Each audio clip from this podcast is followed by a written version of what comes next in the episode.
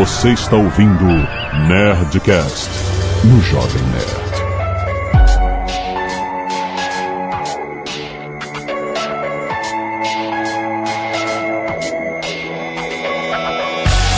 Landa, landa, landa, nerds! Aqui é Alexandre Antônio Jovem Nerd e eu aceito lutar contra Damien no PS4. Fala pessoal, meu nome é Demian Maia e eu acho que eu já ouvi todos os Nerdcasts, menos o que fala sobre Vale Tudo e MMA. Aqui é o Tucano e eu não lavava meu kimono pra usar isso como arma. Filha da puta. Aqui é Eduardo Spor e meu nome é Ezequiel. Aqui é a Zagal e o tijolo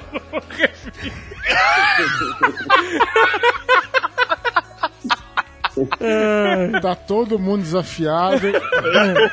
tirando, tirando o Damien, estão todos desafiados, inclusive os ouvintes que estão escutando esse programa. Muito bem, nerds, estamos aqui, olha só, com Damien Maia, lutador profissional de MMA, do UFC, o cara é foda, o cara é campeão. O cara que porrou o sono, hein? e escuta o Nerdcast, a gente recebeu aqui o link de uma entrevista do Damien, dando uma entrevista em inglês, falando que escuta podcast e tal, e ele citou o Nerdcast, a gente, what? Vamos agora marcar esse Nerdcast, porque, cara, a gente assiste aqui o UFC do lado de fora, todo mundo torcendo, pagando pay-per-view quando a Globo passa ao vivo, sempre eu fazendo isso. sempre quando eu decido pagar a parada, a Globo tá no ao vivo mesmo. E aí depois me explicaram que a Globo faz ao vivo mesmo quando é no Brasil, ou quando é fora do Brasil. Agora eu vou- Caralho, e-mails! e-mails! Canelada.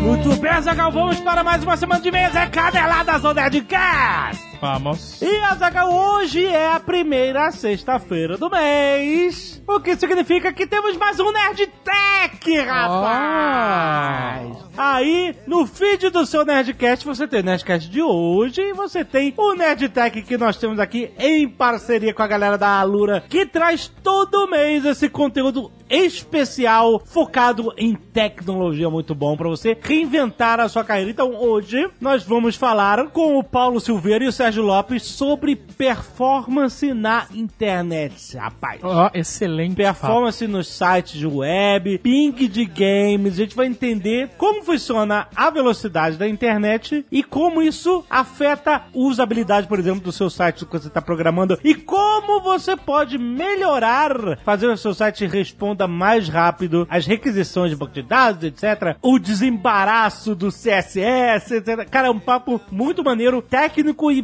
verdadeiramente prático pra quem trabalha na área, certo? Vale a pena ouvir e não vamos esquecer de passar o recado que eles contaram pra gente que eles tinham acabado de atingir a marca de 200 cursos quando a gente começou o Nerdtech no início de março e agora, dois meses depois, esse número já passou de 220 cursos, rapaz. É muito conteúdo em mobile, front-end, design, programação, marketing digital, um monte de coisa que tem lá na Alura para catapultar a sua carreira. Entre os cursos novos, Azagal, tem curso de Facebook Marketing, Ó. Olha aí. De customização do WordPress, muito bom. De certificação Linux, certificação Oracle, MongoDB e Performance Web.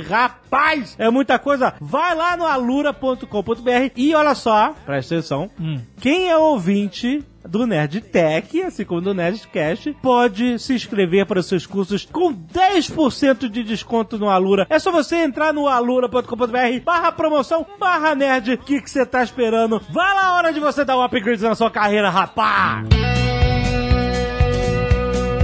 E agora nessa tem uma promoção temática. Já que estamos em clima de UFC, Ó, de luta, ó. nós temos a campanha Pillow Fight, Azaghal! Pra você. Olha aí, rapaz. A gente fez uma campanha parecida para as canecas, porque o objetivo era eliminar o máximo número de canecas possíveis. E agora estamos fazendo o mesmo com as almofadas que temos em estoque, rapaz. Incentivando aqui a compra em combo. Muito bom. Olha só, simples. Na compra de duas almofadas, você vai ganhar 5% de desconto, rapaz. Na compra de três, vai ganhar 10%. E na compra de quatro almofadas, co- co- co- co- combo. 15% de desconto nas almofadas, muito bom. São válidos para todos os modelos de almofadas. A gente tem vários com super-heróis, animais, filmes, um monte de coisa. Tem uma aí pra você ver as almofadas, muito bom. Se você está querendo encher o seu sofá de alegria nerd, de coisas bonitas e belas que você tem na sua, sua cama. Tem gente que gosta de botar almofada na cama, encher a cama de almofada, tá? Certo. certo? Não se esqueça do Pillow Fight da Nestor. Ah, e Azaghal, olha só. Sim. Além desses descontos, o cara pode decidir, ah, vou comprar quatro almofadas pra ganhar 15% de desconto logo. Vou encher o sofá de almofada. Certo. Se ele decidir pagar no boleto bancário à vista, Ah. além desses 15%, ele ainda bota mais 5%, ou seja, fica Toma essa. 20%. Toma essa. Toma essa!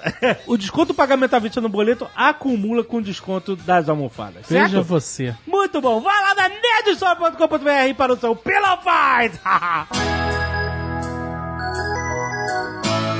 E se você não quiser ouvir os e-mails e recados do último Nerdcast, você pode pular diretamente para... 17 minutos e 36 vitórias por nocaute. Muita gente perguntando semana passada, cadê o Nerdcast Capitão Guerra Civil? Aham. Não vai ter, gente. Vai ser por um simples motivo. A gente não consegue encontrar ninguém que não tenha gostado do filme. Essa é a realidade hoje em dia. Então, porque se a gente fizer o Nerdcast, Um Nerdcast onde todo mundo gostou, falando, ah, foi foda essa cena, foda", não, não vai ter discussão. é nosso isso, né? meio, nosso meio, todo mundo gostou. A gente gostou muito. E todo mundo que nos envolve, nos rodeia, Certo. nos cerca, Todo mundo gostou. todo mundo gostou. Ah, mas fulano não gostou. Eu não conheço fulano, foda-se. Essa é verdade. Eu até pensei assim, a gente vai trazer o Jurandir Filho, que é sempre do contra. pra ser massacrado Mas aqui. nem gostou, óbvio. Até, até o Jurandir Filho gostou. Exato. Todo mundo gostou do filme. Então, se você não gostou, só lamento. Se você acha que nós somos Varvete, possível. Mas a bilheteria não mente. Tá lá, exato. A bilheteria não mente. Tá lá. Ou mente, não sei. Ai, O ai. importante é que se você quiser saber o que a gente achou do filme, vá assistir o nosso vlog em 360, jovem. Pois é, foi muito maneiro que a gente colocou a câmera no lugar de um quarto convidado do nosso jantar, Isso. né? E aí a pessoa se sente na mesa discutindo com a gente. Então a foi gente- maneiro, foi bastante elogiado isso pra, pra quem já viu. É, assistimos a pré-estreia, não mostramos, claro. Aham. E depois comentamos sobre o filme. Tentamos conversar enquanto comíamos porco. Ah, que delícia, que saudade. Então, se você quer saber a nossa opinião mais detalhada Exato. sobre essa obra cinematográfica, fantástica. vá no link aí do Nerd Vlog 360. Isso se chama Cross Media. Cross Me. É, a gente aqui joga você pra lá. É, Aí de lá a gente joga você pra cá. Daqui pra lá, de lá pra cá. Olha aí. Quero agradecer a Zagal aos nerds que doaram sangue essa semana na sessão Nerd Cacete de Agulha. Alan Roberto Fidelis, Amanda Rodrigues, Brauler Lopes, Douglas de Souza, Eduardo Coutinho, Eloy Pires, Fabiano Barreto, Irving Rocha dos Reis, Luiz Henrique da Costa, Marcelo Shazam, com CH, Martins Vini, Samuel Rodrigues, Tamur Souza de Oliveira, Taito Luiz, Tiago Dias e Vitor Henrique Silva e Silva. Olha que irado. Ó. Ele tem Silva e Silva no nome dele. Eu gosto de nomes que tem o mesmo nome duas vezes, acho maneiro. Você queria se chamar Alex, André e André? ah, não, não, para com essa porra de Alex André. Eu não. mundo me enchendo o saco essa merda. Temos a galera que doa cabelo no Scalpo Solidário. Aham. né, Cabelos. Temos a Denise Hernandes. Ó, Temos a Maria Ferreira, a Luana Brandão e a Franciele Skinny. muito bom. Temos Rafael Tomás dos Santos e Taito Luiz. Muito bom. Muito obrigado a todos que doaram cabelos. Muito bom. Eu só queria lembrar uma coisa, já que a gente tá falando de doação Azagal para a pessoa doar órgãos, que é uma parada muito importante. Eu já vi muita gente dizer, como é que eu faço pra dizer que eu sou doador de órgão? Ah, a Tem gente que não botar é, a gente não é um centro de informação, é importante dizer isso, né? Não, mas calma. Eu tô calmo, É só tô é dizendo que a simples. gente não é. É porque aí começa tu me perguntar tudo. Como é que eu faço pra É, emplacar eu- meu carro? Como é que eu faço pra tirar a CNH? Mas olha só, pra você ser doador de órgãos, tudo que você precisa fazer é avisar a sua família que você quer ser doador de órgãos. Mas você pode botar na sua CNH também. Não, pode botar, mas quando você avisa a sua família, eles têm o poder de autorizar a doação dos seus órgãos se você partir dessa pra melhor. Você não vai precisar mesmo dos seus órgãos. Então, tudo que você precisa fazer. Fala pra sua família. Família, olha só, eu sou doador de órgãos. Então, se acontecer alguma coisa, vocês já sabem, doe meus órgãos e salvem vidas de outras pessoas que precisam, certo? É só avisar a família, é bem simples, é muito bom. Guilherme Duarte Rodrigues, 29 anos, analista de redes sociais. São José dos Campos e Fernanda Mapa, 27 anos, gestora de mudanças, São José dos Campos, São Paulo. Eles mandaram um e-mail juntos. Ah, Casal. Certo. Mas mandaram as suas fichas completas, olha aí. Tá certo. Olá, nerds, esse não é o nosso primeiro e-mail. Olha, eles estão, sabe? Então, Tudo, tudo escrito. by the book. Vamos ao carteiraço babaca. Já moramos, nos conhecemos e vamos casar em Praga. Toma aí. República Tcheca. Olha, Olha só. A Fernanda trabalhava organizando viagens acadêmicas de MBA e o Guilherme desenvolvendo sistemas de controle de tráfego aéreo por lá. Estranho eles escreverem, né? Em terceira pessoa. Terceira né? pessoa. Praga é a nossa cidade do coração e temos algumas coisas para acrescentar ao último Nerdcast. Olha aí. Muito bom. Carteira de Praga.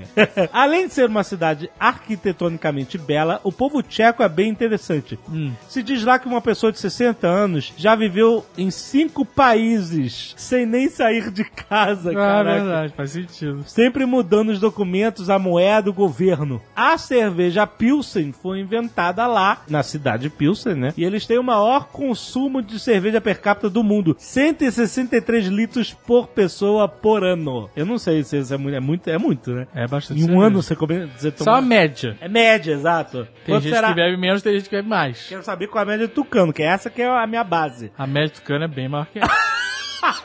Eu já vou te dizer logo. Porque olha só, você botar aí 160, o cara bebe o quê? Sei lá, 12 litros por mês, mais ou menos. Ah, Dividido por alto. 12 vezes 12, quanto que dá? dá 160. Isso aí. Viu? O tucano bebe muito mais, muito mais que 12 litros por mês. Muito mais. Não, dá 160, 144, né? É, isso aí. Tá, ele bebe mais, ok. O tucano deve beber aí brincando. Ó, Se o ritmo do aniversário dele é o ritmo normal, porra, o que- aniversário não é normal, porra. eu não sei. Mas ele bebe mais que essa média, por exemplo. Muito mais, ele bebe pelo menos o dobro disso aí. ok. Uma vez ele foi lá na casa do Eduardo Spor e o Eduardo Spor falou assim: Ô, Tucano, comprei, sei que você gosta de cerveja, comprei aqui pra você. Aí olhou e tinha duas latinhas no congelador. Não dá nem pra saída. Aí ele, que bonitinho, duas latinhas. Bom, ele continua aqui. Não é à toa, pois lá a cerveja é mais barata que água. É também um dos países menos religiosos do mundo. Cerca de 80% se declara ateu ou sem religião. Muitas igrejas só servem para o turismo e há inúmeras outras abandonadas. Uma dessas se tornou uma badalada bastante popular. O local é amplo, cheio de vitrais e o DJ fica no lugar do altar. Virou boate? É. Tornou uma balada. É isso aí. É o que tá escrito. Eu pensei que era tipo badalada, não. É que você não tá lendo, você tá inventando as palavras. Caraca, com a cruz de neon ao fundo, segue o link da boate. Caraca, que loucura. é por isso que eles usam igrejas para concertos. É, pois é, é verdade. Tem a gente viu com vários conceitos da igreja lá. Como comentado no cast, enquanto os nobres viviam no castelo, os judeus viviam à beira do rio, cercados por muros e vulneráveis às enchentes que eram regulares. Por isso, Hitler decidiu poupar a cidade e fazê-la de exemplo, uma espécie de zoológico judeu. A cidade se manteve conservada e, por tudo ser mais barato, diversos filmes são rodados por lá. Eurotrip, por exemplo, foi majoritariamente filmado lá. Tinha um bairro dos judeus lá que a gente não visitou, realmente. E acho que tinha essa parada mesmo antiga. Assim como vocês presenciaram a filmagem pelas ruas de Praga, Fernanda também se deparou com a filmagem de Missão Impossível 4 na rua do trabalho dela. Ó. Olha que irado. Durante uma semana, a rua ficou interditada e acessível apenas para quem morava ou trabalhava no local. Convenientemente, ela e suas amigas almoçaram todos os dias num restaurante bem em frente às filmagens, só para ver o Tom Cruise. um cara realmente bem baixinho, que ele diz aqui, nas longas idas e vindas do restaurante. Olha aí, muito legal quando reconhecemos pragas em diversos filmes que, em teoria, se passam em Paris, Londres, Berlim, etc. É verdade, a filmagem que a gente viu lá, eles fizeram como se fosse É, na Alemanha, Alemanha. Verdade. Trocaram né, as placas das lojas, tudo, tudo em alemão. Ficamos felizes que gostaram da cidade, temos uma mega lista de indicações caso decidam voltar. Olha aí, Guilherme Fernanda. Manda indicação. Manda aí, por favor. Manda lá pro mal robô, ele repassa pra gente. nossos, please. nossos guias em Praga. Não são guias, só tô dando dicas. Não são guias. Não, não, não, não dá essa bola toda. Wellington Tercato, 32 anos, empresário, Araraquara, São Paulo. Olha aí. Sou fã, bababá, gosto do bababá, principalmente bababá. viagens, bababá, diversas viagens, bababá. Ele já fez várias inspiradas no roteiro. Bababá. Atualmente tenho uma rede com 15 restaurantes. Olha aí. A maioria é de culinária japonesa. Olha aí, rapaz. Gostaria de comentar sobre uma pequena canelada, embora podemos considerar que não é canelada, pois vocês não são do ramo. Quando disseram que todo salmão usado no Brasil é congelado e etc., na verdade, praticamente todo salmão usado no Brasil em restaurantes japoneses vem do Chile. Ó. E é fresco, nunca é congelado. Eu já Ué, fui mas- restaurante japonês que era congelado. Bom, no Rio de Janeiro, deve inclusive. Ter, deve Rio de ter, mano. Caraca, mas como é que ele vem fresco, maluco? Ele explica aqui. São enviados todos os dias centenas de toneladas de caixas de isopor através de caminhões, provavelmente refrigerados, eu espero que sim. é, não é? Eles saem do Chile com 21 dias de validade. A viagem dura em média 5 dias. E as peças chegam nos restaurantes com ainda 16 dias de validade, ou seja, duas semanas. E dois dias. Nos restaurantes, nós limpamos o salmão, filetamos e servimos. É um processo bem complexo, pois envolve uma viagem de milhares de quilômetros atravessando os Andes com um produto extremamente perecível. E como é consumido cru, todo cuidado é pouco. Só minha rede consome pouco mais de 10 toneladas de salmão fresco por mês. Caraca, maluco. Agora eu tô curioso. Ele, não- ele nem quis fazer o jabá, olha aí. Logicamente que existe restaurantes que trabalham com salmão congelado. Ele já vem em filés limpos do Chile. Ou ainda a truta salmonada. A truta salmonada é uma sacanagem. É, é, essa truta É porque não tem salmonada. gosto de salmão, é sacanagem. Se quiserem mais detalhes, posso explicar. Não precisa. Ou quero seja, qual é o restaurante dele ou agora. seja, o negócio é o seguinte: sabe quando você tá na cidade de montanha? Você tá em São Lourenço. São Lourenço teve um restaurante japonês. É. Aí você, ah, eu não vou comer restaurante, restaurante japonês Na em São Lourenço. Na montanha, longe. É longe do mar? Exato. Foda-se. É isso que ele tá dizendo pra gente. É. Foda-se esse restaurante do mar. Não veio do mar a porra da tuta. Não, do veio salmão. mar. Não, veio lá do Pacífico, maluco. Veio do Chile. De caminhão.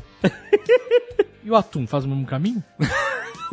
Pergunta o atum. E o peixe branco? E a manjubinha? Que? Manjubinha. Que que é isso? É um peixinho. Tem restaurante japonês manjubinha? Ah, então. Mas é um peixe, anyway. Ah, que É merda. só a dúvida de onde ele vem. E a sardinha? A sardinha vem na lata. Exatamente. Sempre na lata.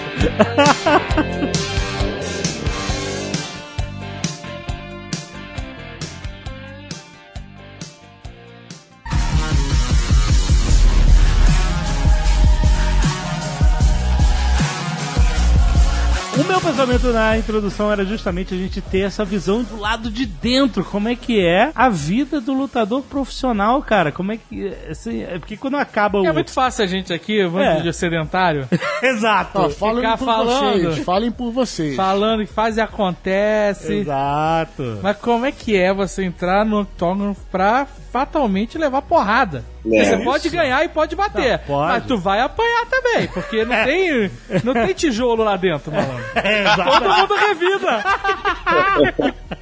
É, na verdade, isso, apanhar e bater é o de menos. Na verdade, o, quando você entra ali, tem muita coisa envolvida, né? Você ganhar ou perder uma luta faz toda a diferença na sua vida, faz diferença no seu salário, faz diferença nos seus patrocinadores, faz diferença no que você vai conseguir para sua família, onde seus filhos vão estudar. Então, as pessoas pensam só na, na porrada, mas é muito mais que isso. É igual vocês. Se não der certo o negócio de vocês, ou se não desse quando vocês estavam começando, vocês iam ter que deixar de fazer uma coisa que vocês gostam para correr atrás de outra coisa. Então, cada luta é uma pressão gigantesca por causa disso. E, e você tá se expondo ali pro mundo inteiro, né? Pra levar crítica, pedrada e se as pessoas gostarem de você ou não gostarem. Você tá lá botando sua cara para se expor de uma maneira bem crua. Mas quando você tá antes de entrar no, no, no octógono, você tá naquela preparação e tá, ou tá até entrando, é isso que tá na tua cabeça ou você consegue se isolar disso na hora do, do- antes da luta e durante a luta? A gente, o ideal é se isolar 100%. Às vezes passa alguma coisa na cabeça, mas mas eu, assim, com a experiência, você vai melhorando a cada luta e com vários anos né, de competição, você vai começando a isolar essas coisas, porque isso aí, na verdade, não vai te ajudar a ganhar a luta. Na verdade, é aquele negócio de, tipo, você ficar pensando em tudo que vai acontecer se você ganhar ou se você perder, essas coisas só funcionam em filme, né? Você, você...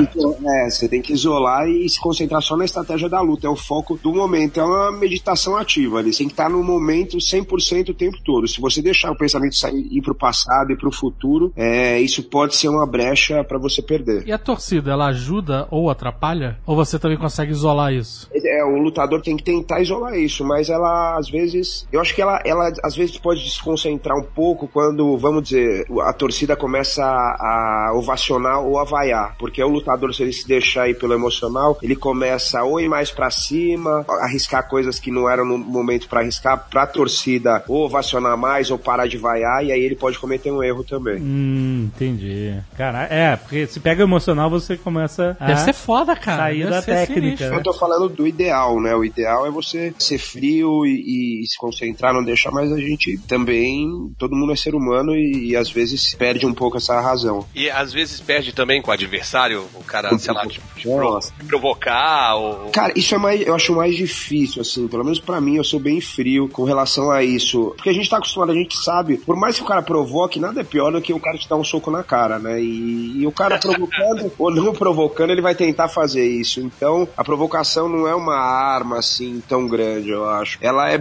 legal pro público, porque chama atenção, vende a luta, mas ali na hora, eu acho que eu nu- nunca lutei com raiva de ninguém, e vejo os lutadores também, ninguém luta com raiva, o pessoal luta com vontade de ganhar, só. É, são profissionais, né? Aquela luta é a mais falada, tal, não sei o que, de Abu Dhabi. Aham, com o Anderson. Com o Anderson, que o, Aham. o público ficou vaiando porque ele, ele fugia da luta e, e Aham. tava de, de brincadeira, não parecia um lutador profissional. Naquele dia, você, durante a luta, você em algum momento ficou com raiva ou conseguiu se É, manter? não é aquela raiva é, descontrolada, sabe? Mas é aquela, tipo, vontade de ganhar muito grande. Tipo, em algum momento você fala: Não, vou ter que acertar esse cara porque, cara, eu preciso virar essa luta. Eu comecei perdendo e tal, e vou ter que correr atrás. Mas não chega a ser aquela raiva, tipo, de. Nunca aquela sensação de quando você é moleque, criança, sei lá, brigou na escola, essas coisas, você fica com aquela raiva que tem gente que até chora, treme, não consegue falar, sabe? E aquilo não, aquilo é, é muito diferente, assim, do que uma, uma briga, né?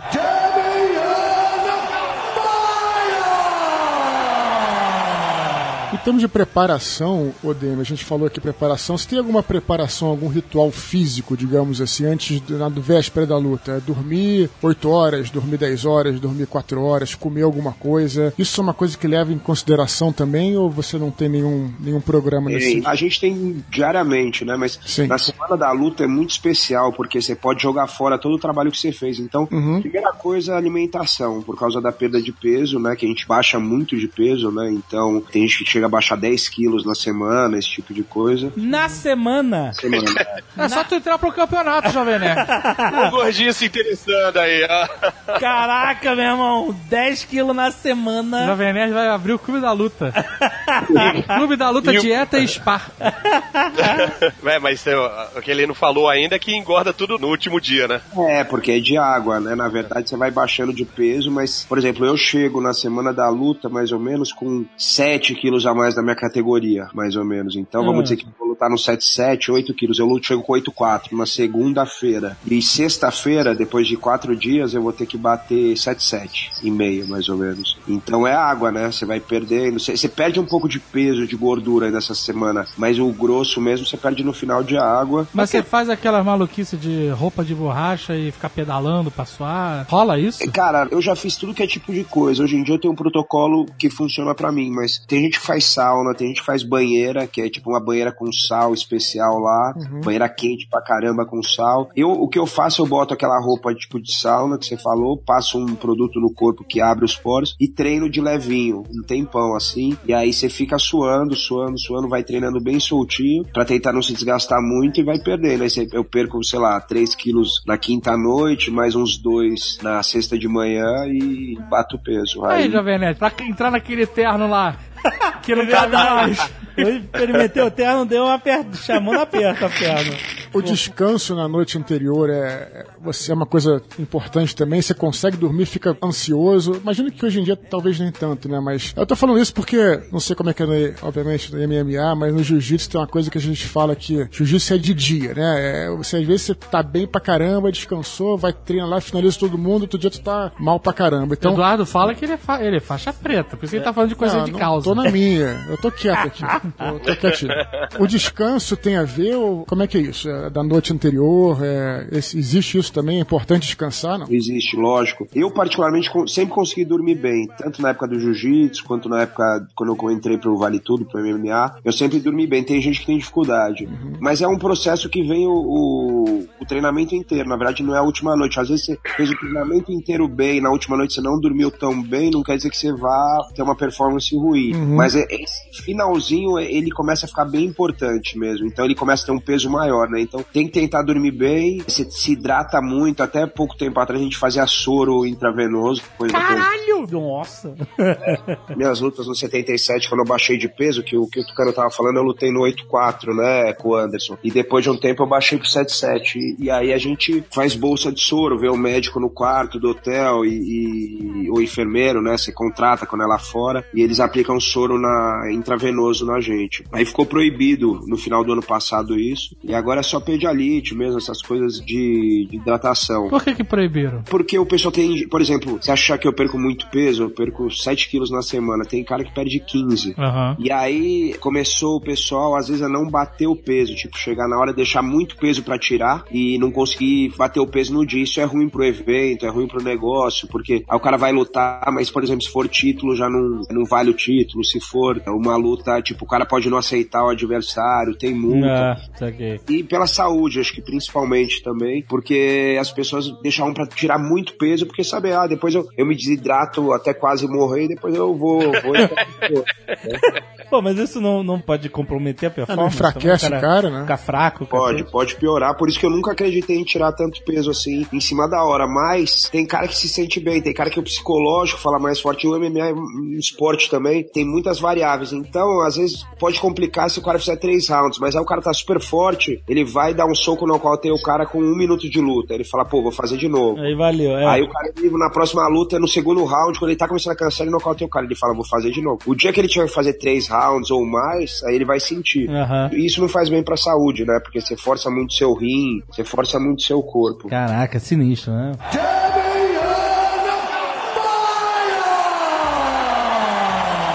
Você falou que seu background é jiu-jitsu. Aham. Eu que tô tentando imaginar o seguinte, o UFC é uma parada, tipo, muito seleta. Se você olha para o universo da galera que treina e luta e tal, é muita gente, é muita gente, milhões de pessoas. E, é, e o UFC é uma parada seleta. Como é que vocês falam assim, puta, sabe o que é mais? Eu tô afim de entrar no MMA, seguir uma carreira e quem sabe chegar lá no UFC. Como é que isso atinge a sua mente? Como é que isso muda o seu dia a dia até você chegar lá? Como é que foi pra você? Bom, eu luto desde criança, então eu fui treinar judô quando era criança. Minha mãe me colocou porque falava que eu era muito agitado, eu e meu irmão, não sei o que. Aí aquela coisa, judô e natação. Aí vai treinar, né? Pra ver se. Pra cansar o moleque, né? Exatamente. Cansa, moleque. Gasta essa energia. Era o capeta, cara, ia pra escola, só fazia merda, só Aham. dava problema. Aí minha mãe começou a tentar usar alternativas pra acalmar a gente, né? Aham. Aí eu parei de treinar, não sei porquê, minha mãe não quis mais levar a gente, sei lá. Aí com 12 anos eu comecei a treinar Kung Fu, treinei Karatê, treinei não sei o quê. Nessa época, adolescente, eu vi o primeiro UFC, 93. E, é Na época do VHS que aparecia na casa do amigo. Isso, exatamente, eu lembro até hoje do VHS que meu amigo trouxe. Vem cá, pô, tem que ver uma parada Olha aqui. que foda. Na verdade, eu tinha visto uma luta aqui em São Paulo, o Eduardo vai saber quem é, que era o Marcelo Bering, o, o Ralph Grace e o Renzo Grace lutaram, que fizeram um desafio aqui em São Paulo, aquela época de desafio e tal, e bateram nos caras aqui num, num evento e eu fui. Falei, pô, maneiro, esse rapaz eu já treinava a luta, eu falei, pô, queria fazer isso, queria me testar num evento desse. E fiquei com esse negócio na cabeça. Aí fui treinar jiu-jitsu depois, só que aí eu comecei a competir jiu-jitsu, eu já queria lutar MMA, mas minha academia não era uma academia voltada pra MMA, era mais pro jiu-jitsu esportivo, né? Não era que que algumas academias que tinham no Rio, como o Carson Grace, na época, essas coisas já eram voltadas pro MMA. Não. Até que, cara, eu quero lutar, quero lutar, acabei fazendo umas lutas, eu comecei a dar seminário fora do Brasil de jiu-jitsu, eu ia muito pra Finlândia, vou até hoje, fui pra lá já mais de 10 vezes e os amigos meus de lá me convidaram pra lutar um evento lá, eu lutei, aí lutei antes um na Venezuela, aí comecei a seguir esse caminho, tive um empresário, o Paulo Vasconcelos, foi um cara que me ajudou bastante, começou a fazer contato com a UFC na época, e eu fui tendo essa carreira paralela do jiu-jitsu e do MMA, fiz seis lutas invicto de MMA e já tinha sido campeão da Copa do Mundo de Jiu-Jitsu, campeão mundial de Jiu-Jitsu, e aí os caras até que me contrataram do UFC, mas basicamente o que você tem que fazer, você tem que começar a lutar e ganhar, na verdade, é bem simples. aparecer, né? Você tá com 6, 7, 8, 9 lutas invicto, você começa a chamar atenção e aí você começa a ter. E eu já tinha o background, já tinha sido campeão mundial do ADCC, que é tipo o Campeonato Mundial de Jiu-Jitsu sem kimono. E aí os caras me contrataram. Importante dizer aqui, quando ele tá falando de lutar e ganhar, ele tá falando em campeonatos. Sim, né? Não, porque tem gente, luta, eu não sei, porra. é, não, é exato, né? O cara vai na boate, quebra todo mundo, pô, agora eu, Não, liga pô. pro Dana White. Cara, como é engraçado isso, né? Tinha um cara chamado Kimbo Slice lá. Ah, famoso, Kimbo. É, que, porra, batia em todo mundo nas brigas de rua em Miami. O cara foi lutar no UFC, perdeu pra um cara lá, nem lembro quem ele perdeu. Aí puseram agora no outro evento lá no Bellator, o cara lutou lá, quase morreu do coração também, com outro cara que também era de briga de rua. É, contra o Dada 500, né? É dada ci- 500, né? Dada 5 mil, sei lá. Pô, mas o cara batia em Minion na rua, cara, fazer que é o quê? É nível zero fica fácil, né? Tem um filme no, no Netflix Isso. contando a história desse da, da 5000 aí, falando que ele era a segurança do Kimbo Slice, né? Quando o Kimbo Slice começou a aparecer bastante e tal.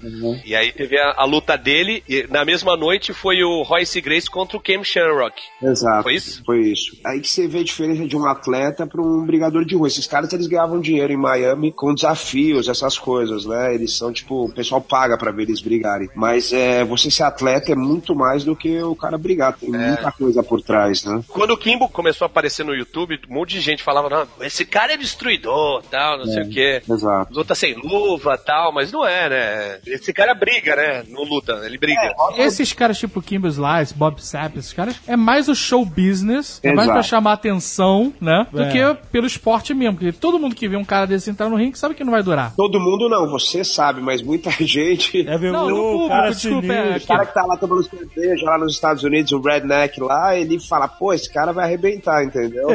Não, eu acredito também no É. Kimbo Slice. Eu tô dizendo todo mundo que eu digo. Os profissionais que eu tô falando. A galera que tá dentro, que luta, que treina, sabe que um cara desse não aguenta. Só se for por sorte ele ganhar uma luta. Porque ele não tem técnica. Que nem o, o- aquele Paulo César da Silva, que era jogador de basquete e entrou pro MMA, chegou a lutar. Eu não sei se ele lutou Pride, eu acho que foi Pride. Isso. O, é, que- Giant Silva. o Giant, é, Giant Silva, ele mesmo. Então, ele lutava porque, porque ele tinha 2 metros e 18. E era, era sinistro ver um cara de 180 quilos em cima do ringue. Mas ele não tinha coordenação nenhuma, ele não É o tinha. mongol gigante, é o famoso mongol gigante, é isso. Vai falar isso pra O ele. nego botava ele no chão fácil, né? A gente ficava assistindo e falava assim: caraca, que horas que a mãe dele vai entrar pra defender ele? Porque eu tô ficando com pena, cara. É que no Japão tem muito isso, os caras gostam desse freak show, né? é verdade, os caras gostam de botar, tipo, cara gigantesco, na época tinha o Bob Sapp, que lutou com o Minotauro. Então no Japão eles faziam no Pride meio que um mix dos caras bons atletas mesmo, que era o Minotauro, Vanderlei, Sakuraba, esses caras com o pessoal mais bizarro, assim, tipo, Era um sacrifício. É um sacrifício, né? Contra Jogar esse aspecto de carne pro, Minotauros pra ele se divertir. Tipo Ah, mas no isso. fundo é isso mesmo, né, cara? É, é um pouco por aí, sim. Agora, é, perguntando, nessa minha visão de redneck que eu tenho, por exemplo, entra o, Ma- o Mike Tyson, nego, porque tem, essa porra dessa lenda do Mike Tyson no MMA, né? Há, há décadas que a gente ouve, Mike né? Tyson. Desafios do Mike Tyson, caralho, e nunca rola.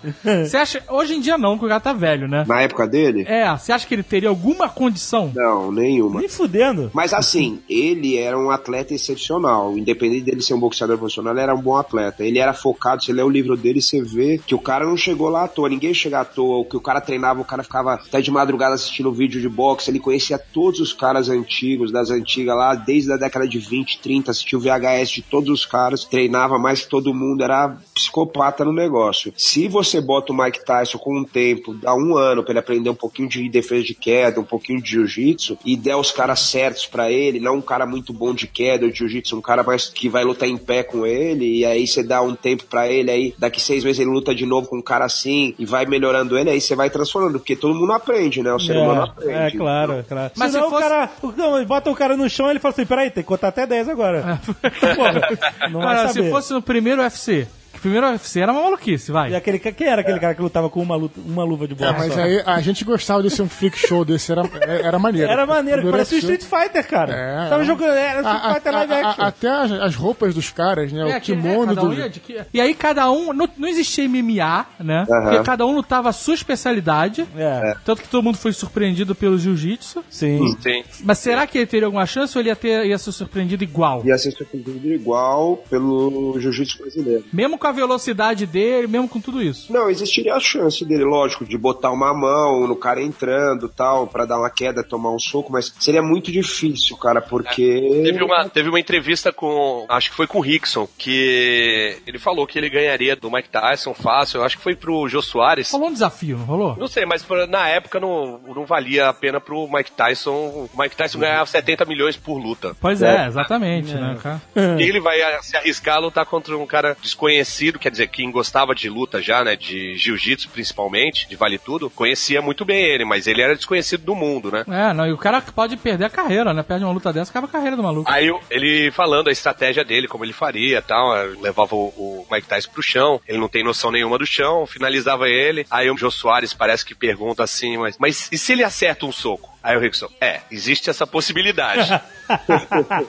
Porque é, se entra um soco, né, é, é um estrago. Thiago, mas as chances maiores é de. Mas essa época era muito maneira, cara. Era muito legal esses primeiros UFCs. Eu, eu gostava. O, o jiu-jitsu era tipo luta contra luta. É, E era muito maluco, né? Porque os caras de pança, é, os é. pançudos, bigodudo, cara de bigode, velho, mano. E eu acho que o mais legal foi, cara, o negócio da cultura do jiu-jitsu brasileiro mesmo, de chegar lá fora e os caras. Tipo, uma vez eu vi um cara falar que tem um exagero, mas, cara, que. de- Mas eu vejo isso lá fora. Todo mundo sabe o que é BJJ, Brazilian Jiu-Jitsu, que depois da Bossa Nova foi a coisa que mais o Brasil exportou pra fora, que é impressionante. Aham. Como os caras sabem, né? E, e foi isso mesmo. Os caras, os gringos, eles, eles querem, eles vão pro Rio, eles querem viver a cultura do jiu-jitsu brasileiro, eles querem viver que nem o carioca vivia naquela época. Tinha a parte ruim, que era aquele negócio de muita briga de rua, muita briga de cara de academia contra academia, de idiota que ia em balada pra querer arrumar briga com os outros, entendeu? Que era, que era um negócio muito ruim pra imagem da arte marcial. Mas tem também a parada, porra, da alimentação,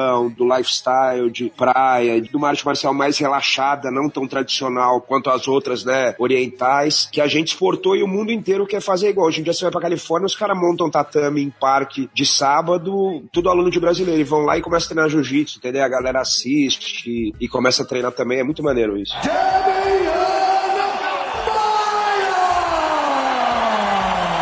Ô Damian, você lembra de, antes de ter o UFC, daquele desafio jiu-jitsu contra a luta livre que Uhum. passou na Globo? Eu acho que foi depois um pouquinho, não foi antes, não. Foi acho que 91. 91. É, o meu professor, inclusive, foi um dos caras que lutou na época, que foi. Não na época eu ainda não treinava, mas que veio a ser meu professor depois que me deu a faixa preta, que foi o Fábio Gurgel. Aham. Caras que lutou, lutou ele, lutou o Murilo Bustamante, que depois foi campeão do UFC, e lutou o Valide Ismail também. Valide, é. É. É só uma curiosidade, acho que a gente já falou no outro programa, mas não sei. Essa cultura do jiu-jitsu da praia e tal é, é curioso, porque ela surgiu, o Demer pode até falar melhor do que eu, uma segunda geração do jiu-jitsu, né? Porque a primeiríssima geração, o Hélio Grace e tal, achava que é, proibia os caras. Ah, não, é, surfista é tudo vagabundo e tal.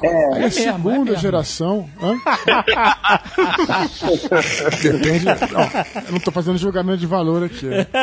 Segunda geração, né? Qual é o cara, o Grace, que foi lá pro Havaí, que era o, o surfista? O Rory, o Helson. Esses caras começaram a. E teve uma porradaria histórica nos anos 70 Aham. entre a galera do jiu-jitsu e os. E do Sul. E os surfistas e tal, que foi até interessante. Os caras, obviamente, apanharam feio da galera do jiu-jitsu. E no dia seguinte tava todo mundo na academia treinando. E essa galera misturou, né? Misturou bastante. Pelo Helson até que você falou, até já fui, quando eu fui pra Havaí, eu fui na casa dele, e ele é mó figura. Ele era amigo já do Rico de Souza, de vários surfistas aí. Sim, isso, isso. Acho que você já deve ter lido aquele livro do Carlos Grace, que a Reila escreveu. Escreveu, os Greys, quando vieram de Belém pro Rio, ficou bem elitizado, sabe? Eles tinham uma academia ali na Rio Branco, lá no centro do Rio de Janeiro, e o pessoal só fazia aula particular de meia hora, e tinha aula o dia inteiro. Então os caras, além de desenvolver uma arte marcial específica brasileira, até eles ainda desenvolveram uma forma de business, de negócio impressionante. Naquela época já os caras faziam muito dinheiro e davam aula pra muita gente influente, né? Tipo, Niemeyer treinou, Figueiredo treinou, Carlos Lacerda, toda essa galera. Sim. E aí, quando a molecada, os filhos deles, que foi essa, essa geração dos anos 70 tal, que foi o Isso. Horace, foi o Helson tal, começou a misturar o pessoal do surf e tal, e, e aí virou mais essa cultura de praia, e aí já veio com a parada da dieta Grace, que o seu Carlos tinha feito, e aí o pessoal do surf também gostou, aquele negócio de vida saudável, tanto que você vai em outros esportes, é engraçado, tem um amigo do judô, os caras só comem direito quando estão pra lutar, né, campeonato. E no jiu-jitsu a galera sempre teve a cultura de comer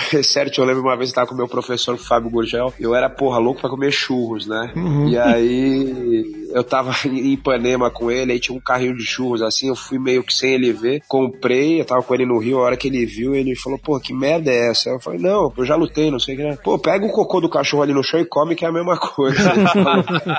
Caraca.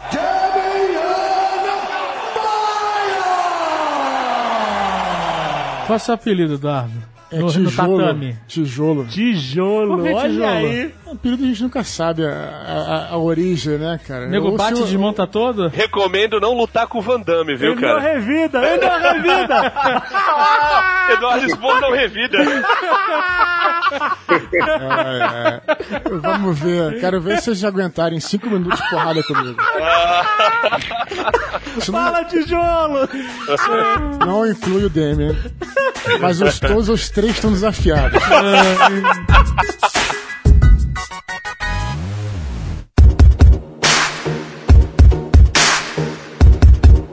Conta como é que foi a sua primeira luta de UFC. Tipo assim, cara, fui contratado, é uma parada realmente um negócio que eu queria desde moleque, e tô aqui, caralho, como é que vai ser? Foi diferente do- dos campeonatos É, exato. É, eu- Teve deixa eu mais só- pressão? Deixa eu só falar uma parada antes que ele comece. Eu imagino que sim, antecipando, porque o jiu-jitsu é engraçado, porque você pode bater, né? Então, assim, pode encarar qualquer um no jiu-jitsu, porque você sabe que se você bater, você não vai se machucar. explicar que quer bater pra eles, né, Eduardo? É, é- é desistir, né? Você desiste, né? Quando Ah, você tá ah, no. sim, é, é, bom, é, tem. Mas já o O Eduardo UFC. tá por dentro, né? Não, pra mim é normal isso. É, Ah, normal bater, normal É, bater. tijolo, tijolo. É, e aí você. Pra tomar um soco na cara deve ser diferente, né? Então não sei se, se tem essa diferença. É né? lógico, a gente já tava treinando pra isso, mas eu e, e quando eu lutei UFC eu já tinha lutado em outros eventos até grandes. é, eu já tinha seis lutas de MMA e já treinava com ele, já tinha treinado, treinei bastante com o Vitor, quando o Vitor morou em São Paulo, fez até com o Anderson, que o Anderson veio treinar com o Vitor, mas ainda não tava nesse meio. Aí quando eu entrei foi mais a emoção de estar no evento que eu via desde criança e vi o Royce lutar tal. E, então foi mais controlar essa, esse negócio de não deixar me desequilibrar, mas, mas foi muito maneiro. E, aí eu fui fazendo, lutando e fazendo muito jiu-jitsu, mesmo lutando no UFC. E um dia foi até legal que eu encontrei o Royce, que era um dos únicos gays que eu não conhecia na China. Eu fui no evento lá e ele tava também, tava uma galera. E eu falei, pô, Royce, prazer, não sei o que. Sempre quis te conhecer. Ele falou, pô, você que é o novo Royce Grace, que a galera tá falando. Ó.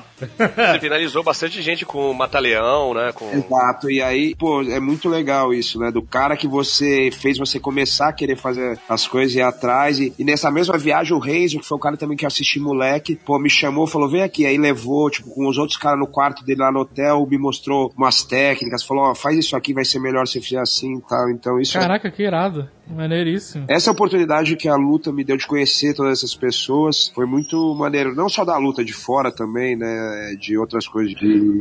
Ô, ô, Alexandre, você perguntou como é que foi a primeira luta dele de UFC. Ele ganhou simplesmente a, a finalização da noite, né? É, nas cinco primeiras, em quatro eu ganhei a finalização da noite. Foi esse, de- logo depois disso que eu encontrei o Royce. Maneiro. A quinta foi o Sony, aquela que você falou. Aham. Maneiríssimo. Com o triângulo, né? Exato, exato.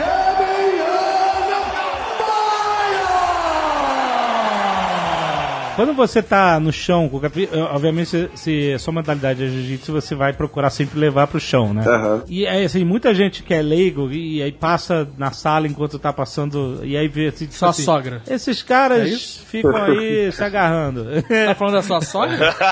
Sei lá, cara. Eu tô falando um comentário genérico. O que, que acontece na mente do lutador quando você tá no chão? Parece que nada tá acontecendo, que os dois estão parados, mas o que, que tá acontecendo naquela hora? Então, é o Eduardo que treina, por exemplo. Você sabe que o jiu-jitsu, por exemplo, diferente do boxe, o boxe tem lá direto, jab, upper, cruzado, não sei o que, tem meia dúzia de golpes. Muay Thai tem mais um chute, não sei o que. O jiu-jitsu, cada dia você chega na academia, tem um aluno que fala: olha, inventei uma posição um pouquinho diferente daqui. Olha essa posição nova. Então, é uma arte marcial viva, assim. Todo dia inventam uma coisa nova. Então, É. sei lá, tem uma finalização. Olha essa finalização aqui. Outro dia o Alex me mostrou um negócio, é, o Alex Atala, que é o chefe que treina na academia, lá que eu nunca tinha visto. O cara que nem é profissional, que vai lá porque gosta, falou: olha essa chave de pé aqui. Aí ele falou: ah, eu meio que desenvolvi daqui, o cara me mostrou dessa situação e eu tô fazendo. Então, assim, tem 300 mil opções, é que nem um xadrez mesmo. Aham. Então, quando você tá no chão, a primeira coisa que você tá tentando processar aquilo tudo. Você não vai lembrar de todas, mas você vai tentar sentir e usar a que melhor encaixa para aquela situação. Responder ao, ao movimento do, do adversário, né? Essa que é a diferença de um, de um direto, por exemplo. Porque você, a, a tua posição vai ser de oportunidade conforme não só a posição do adversário, como o próprio ângulo que ele tiver, que vai variar bastante, né? né? Tô falando. É, o ângulo, a distribuição de peso. Às vezes ele vai fazer uma posição que você nunca viu na vida. Você vai ter que sair no instinto ou não sair, você vai ser finalizado. Ou... Só que o jiu-jitsu ele requer um pouco de, que nem você falou, às vezes a pessoa tá ali no chão meio parada tal, e chegando numa situação. E quem não entende, quem não viu, acho que é só o cara se agarrando ali. E às vezes não,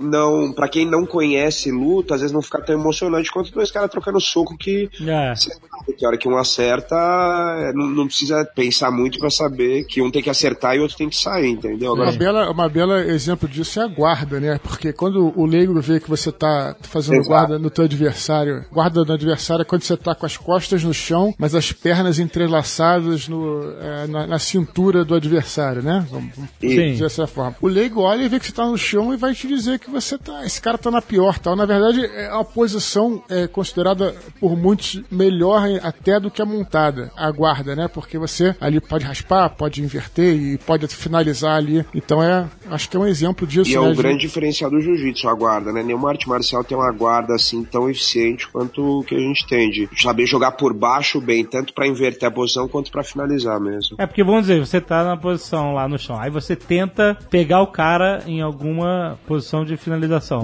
Aí o cara, não, não tô conseguindo porque ele tá é, defletindo aqui a minha tentativa. E aí o que acontece? Na tua cabeça tem um catálogo de outras coisas que você pode experimentar? Como é que funciona isso? É, cara, igual um músico, o cara que toca jazz, sei lá, o cara vai improvisando, entendeu? Conforme o que vai saindo ali, o cara tá numa jam session lá, com que o cara vai tocar, o outro da guitarra vai tocar, do baixo, e é a mesma coisa, o cara vai te dando ali as opções e o que, que você vai jogar, a peça que você vai jogar. Só que se você conseguir jogar à frente do cara, você vai conseguir ganhar dele. É engraçado porque é, quando você treina, você vê realmente que é isso. Você vê todo dia na academia cara de 60 quilos batendo em cara de 100, 120 quilos. E, e não é porque o cara de 60 é mais forte, é porque ele sabe jogar três jogadas à frente do que o, o outro. O outro É, demora mais. Tem mais repertório, né? Exato, mais repertório, sabe usar o repertório melhor. Não é uma arte marcial de mente vazia, só do momento. Muito pelo Você contrário. tá com a sua mente trabalhando o tempo todo ali, né? É uma mente no momento, é óbvio, né? Você tem que estar pensando e, e prevendo. Você treina bastante, você tem sua mente trabalhando o tempo todo, mas na hora, quanto mais focado e com a mente vazia, parece que a, a posição vai sair né? melhor. Hum, Naturalmente, entendi. igual a, queda que eu dei no Sonnen lá, que o Tucano falou. Foi uma coisa que apareceu na hora, eu não pensei eu vou dar essa queda, né? É, no jiu-jitsu esportivo, às vezes tem um pouco mais de tempo de pensar. Agora no MMA, o negócio é mais rápido, então... Você treina justamente pra as coisas saírem automáticas, né? Automáticos, exatamente. Quando o Tucano até perguntou de ritual pré-luta, até isso é uma coisa que a gente faz bastante no vestiário, é, antes de entrar pra luta, é repetir posições que podem acontecer na luta, porque chegar na hora às vezes tá no automático, principalmente se você levou um soco, alguma coisa que você já não tá racionalmente com velocidade de pensamento tão natural, entendeu? Você já começa a ficar meio lento, você tem que ter essas reações automatizadas. E só que isso é é uma gama muito grande, né, de, de possibilidade. Vale a puxada de orelha pra galera que treina e o professor coloca a posição, os caras fazem três vezes e vai beber água. Tem que fazer 20 É. pelo menos. Olha aí. Bastante. Não é? Não, é, Tijolo, é exatamente isso.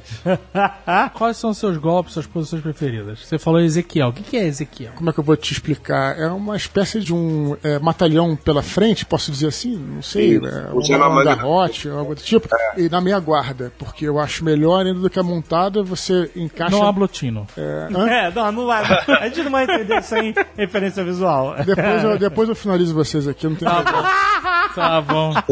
Enfim, é, pra mim essa posição é a melhor finalização, eu acho. Vem cá, o Sonan ficou falando que você ia chafurdava na lama no, no Brasil, também aquela merda toda antes da luta? Não, não? não, o cara, o Sonnen, ele, na verdade, ele é um cara engraçado, é um cara inteligente pra caramba. E, obviamente, as coisas que ele falava, ele tava zoando, ele tava fazendo piada, né? Tipo, uma vez ele falou, cara, eu ri pra caramba. E ele falou, pô, eu falo isso, mas os caras acham que é verdade, óbvio que eu tô zoando. Que ele falou que conheceu o Minotauro e o Minotouro, o Rodrigo e o Rogério, quando eles chegaram nos Estados Unidos, e que ele viu a primeira vez que eles viram um ônibus, que eles não. um ônibus. que pariu. Aí o repórter ria e ele falava: É verdade, eu vi o Big Nog, né? Que é o Minotauro, fazendo carinho no ônibus, enquanto o Little Nog, que é o Rogério, tentava dar uma cenoura pro ônibus comer, porque eles não sabiam. Porque eles nunca tinham visto aquilo na vida. Eu vi. E obviamente, tipo, ele fazia com uma cara séria. Cara, eu, eu morri de rir. Eu contei isso pro Rodrigo Rogério. Eles tinham ouvido também o Minotauro e o Minotauro. Eles riram também. Falaram, pô, esse cara é um filho da puta. E deram risada. Nosso meio de lutador é um meio que tem muito cara que não entende ironia, entendeu? Então. É, pra não dizer, é, é, às vezes é complicado. Você vai, vou, por exemplo, é, lógico que não todo mundo, tá longe disso, tá? Se eu falar isso, os caras me matam, mas quando eu vou postar um negócio, por exemplo, no Twitter, no Instagram, eu tenho que pensar muito e eu já fiz ironia que não dá certo. Muita gente não entende, é complicado, não é? Tipo, vocês vão- Não é só no meio dos lutadores, É, não, não, cara. É, É. É ia falar. Aí você fala, cara, não é possível que o cara não percebeu que eu tô zoando, entendeu? Então, tipo assim, hoje em dia eu prefiro ser mais é, óbvio assim e, e menos. Aí eu falo, deixa eu fazer isso, deixa pros meus amigos isso, porque Esses caras têm que existir, cara. Eles, eles são personagens. Pô, é né? isso que eu ia perguntar, exato. Eles É. são. É que nem o Conor McGregor. McGregor, é. Fa- Fala pra caralho, a gente fica com raiva dele, mas tem que ficar com raiva de É alguém. isso que dá gana de ver a luta, né? De Porra. Se você gostar de todo mundo, né? Você É, não- todo mundo é nosso cara.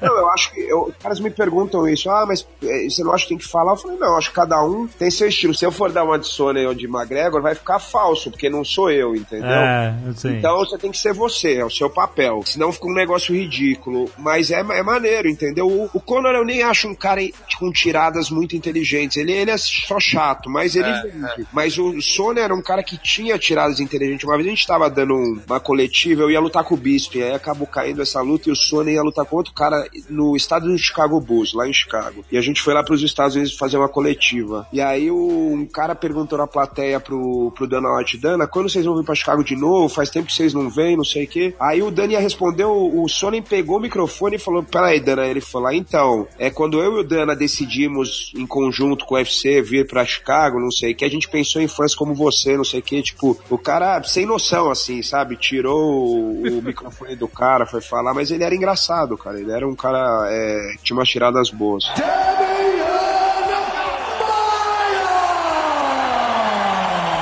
E o quanto do show business existe? Porque é, é um show, né? No final é um, espetáculo, tem que vender ingresso, tem que vender PPV, essa porra toda.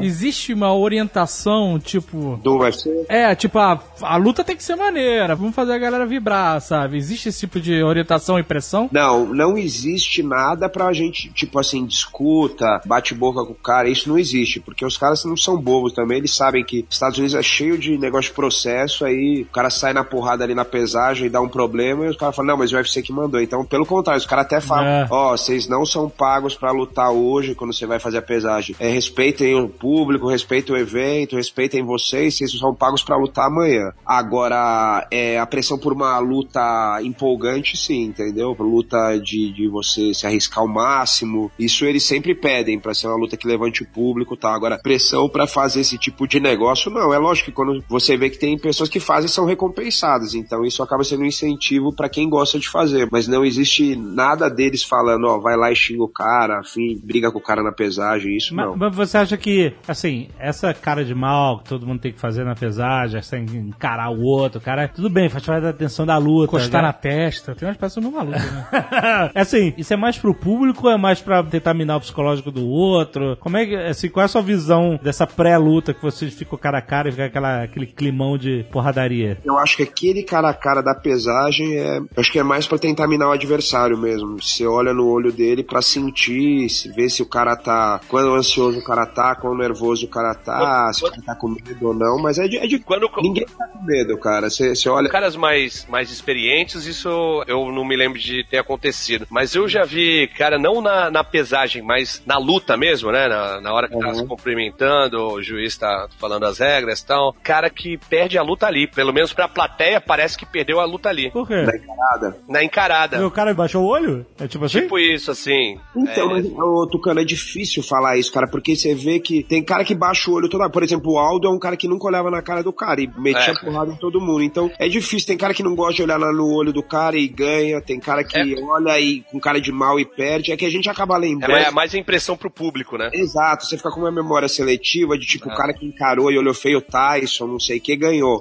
Mas, às vezes que o Tyson perdeu, ele também olhou feio pro cara, entendeu? Sim. É. Agora, tem uma coisa que aí é, é nítido, é o cara olhou feio na, na pesagem, olhou feio no começo da luta, tal, não sei o quê. Tem uma hora no meio da luta que a cara dele muda. Quando ele percebe que ele tá tomando porrada, ele não sabe de onde tá vindo. O Tucano fala isso, olha só, ele fala assim: olha a cara de mal no início da luta, aí daqui a um minuto e meio, olha a cara de cu, olha a cara de cu. É, porque o, o cara fica desnorteado, né? É. A, a expressão da pessoa muda completamente. É engraçado ficar prestando atenção nisso. E na perninha, quando o, o cara é nocauteado. Porque o cara, quando é nocauteado, ele nunca cai com a perna certa, né? Tá sempre torta a perna. Impressionante. Né? Sabe o que eu tava pensando aqui? Não tem nenhum lutador índio, né? Nativo indígena. Ah, Seria maneiro, não seria? um super Um Apache? dança com lombos assim, sabe? Tomahawk, Tomahawk. Um tomahawk. Tá querendo que seja WWE, né, cara? é, isso que você tá querendo O cara, ver. o cara entrar com, com cocar, né? Não, machadinha, machadinho. Mas aí tem que ver o Village People, né? Também. É.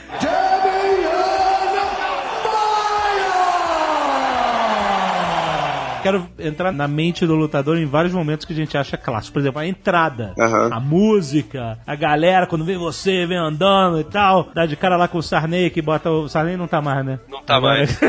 que, bota, que passa o, a vaselina. vaselina. É. Sarney continua Sarney tá vaselina aí, pra é. caralho, né, Sarney tá aí, exato. Na verdade, nunca foi.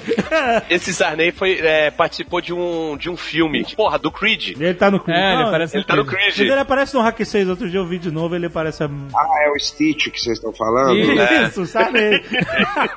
ele é cara do Sarney. O que que se passa na sua mente na hora da entrada? Aham. Que começou o show. Antes você tá lá dentro, no vestiário e tal, mas quando começa o show, Como tu começa a tocar musiquinha. Qual a a música que toca quando você entra? Numb do Linkin Park. é você que escolheu. Foi eu que escolhi. é. Olha aí. Eu entrei com outras já. Eu entrava, antes eu entrava com uma música do último dos Moicanos, que era só instrumental. Olha aí. Aí. Olha que eu tô falando. Aí. Era o índio, né? A gente pode escolher uma música? Ou Não. não? É muito, muito Só pessoal. escolher isso. que música. Não, tipo assim, olha só, o Olha dia, como- o dia ele pode... Jovem Nerd Não, é. não, eu tô perguntando. Michael Bublé. Ô, David, você tem que entrar com o Michael Bublé. O cara ninguém vai entender nada, ele chega lá, pá, enfia porrada aqui. Cara, pode na funcionar, hein? Pode desequilibrar o adversário. O cara, caralho, que porra é Que essa? é isso, cara? Tá tocando. Tá tocando Michael Bublé? Qual música do Michael Bublé você, você escolheria? Não, não, não vou, não vou entrar. Essa parada muito pessoal, eu tô só zoando. Muito Não pessoal. Não, o cara que escolhe a música dele, cara. Ele tem que estar. né? Qual seria a música do Jovem Nerd se ele fosse do MMA? participar? Eu? É, você. Qual a música que você escolheria? Ó, coisa, aquela ó, coisinha mais bonita. Fuder. eu escolheria a melhor música do Essa mundo. tem. Vai entrar de marcha imperial. Não. Que vergonha, Eu vai cair. de Bohemian Rhapsody. Nossa senhora. Versão, o Jovem Nerd gritando Mamma Mia, Mamma Mia, cantando. Porra, essa música é foda, compadre. versão dos Muppets ainda, né? Com o animal. O Jovem Nerd, ele com o lutador, é um excelente podcast. né? Bohemia Rhapsody, cara. Esse é o Jovem Nerd. Tinha um cara que entrava com outra música do Queen na época do K1, não era nem do Pride, cara, que era o Andy Hug. Agora eu esqueci qual que é a música. Ah, devia ser a Will Will Rock You, não? Essa, essa é maneira. Essa já entraram, mas não era essa não. A entrada do Pride era mais maneira, né? É difícil falar isso porque eu tô no UFC hoje, mas É eu verdade. fui assistir um Pride, cara, que eu lutei lá no Japão Jiu-Jitsu, no Tokyo Dome, lá 70 mil pessoas, foi uma das coisas, um dos shows, Caralho! independente de ser show de luta, se fosse de música, de qualquer coisa mais impressionante que eu já vi na minha vida, cara. É um negócio muito maneiro, a música, os telões lá, era, era começo da primavera, então os caras, o japonês, ele tem, né, a cultura dele, um negócio lá, com o negócio do início da primavera e tal, e porra, o telão caiu umas flores, assim, aí começava a tocar umas músicas, era muito, eu nunca vi um negócio daquele, cara. Tu, cara, você entraria com que música? Eu entraria com Another Boy Murder, do Faith No More Ah. e Booyah Tribe. Boa música. Boa, excelente música. Vocês são muito previsíveis. Porra, eu nunca falei dessa música num Nerdcast, eu acho. Mas e aí, o que que tá passando na sua mente quando você tá entrando na, na, na porradaria da música? Na verdade, todo mundo pergunta isso, se é a hora que você fica mais nervoso, a hora que você entra lá no corredor, a hora que fecha a grade, você vai começar a luta, mas a maior ansiedade, o maior nervoso é durante o dia da luta no hotel, você esperando, a semana da luta em geral, mas o dia da luta é muito complicado, porque você tá no hotel sem ter o que fazer e, e você quer lutar logo, você quer terminar aquele, aquele negócio que você tem que fazer, entendeu? Aham. A hora que você tá no vestiário, já começa a ficar mais controlado o negócio, você já sabe que você vai aquecer tal hora, vai fazer a mão lá de bandagem tal hora, Uhum. e aí a hora que chama, lógico, você dá um nervoso, você começa a aquecer e você entra, mas eu tento focar, não olhar muito o público, porque é muita gente, né? Eu já lutei, sei lá, pra 23 mil pessoas no, no Canadá. É, e vai ter agora o que eu vou lutar o próximo, 40 mil pessoas em Curitiba, lá no, Porra, vou- Curitiba? vai rolar. É, Caraca! é no final. maio. Em maio, isso, maio. Caraca, a gente tem Tô que ir, ligado, mano. já tô ligado nisso. Estádio do, do- da Arena do Atlético Paranaense. Vai ser gigante. 40 mil pessoas, eu acho. 40 mil, exato. Caralho! Então esses eu nem, eu nem olho, eu tento tipo meio que fechar o olho e só concentrar no que eu vou ter que fazer. Eu vou pensando, tentando passar o filme de tipo, eu vou cumprimentar, vou começar assim e tal, porque o que você trabalha dentro da sua cabeça, né, tem técnica de psicologia esportiva, de visualização, você visualiza já o que você vai fazer e aí vai sair melhor na hora que você tem que fazer mesmo, né? Você já consegue ensaiar isso da sua cabeça. Mas aí isso não muda de acordo com o movimento do adversário? De vezes você tem que mudar a estratégia? Exato, exatamente. Tijolo. Vamos ver o que, que vai ter. Não, eu quero saber a sua música. Não, silêncio total. Sem Silêncio música. total. Silêncio Sem total. música? Sem música. Mas você entrar fazendo. O Marcha Fúnebre. Pode ser uma boa também. Ah, caraca. Pro tijolo tinha que ser The Wall.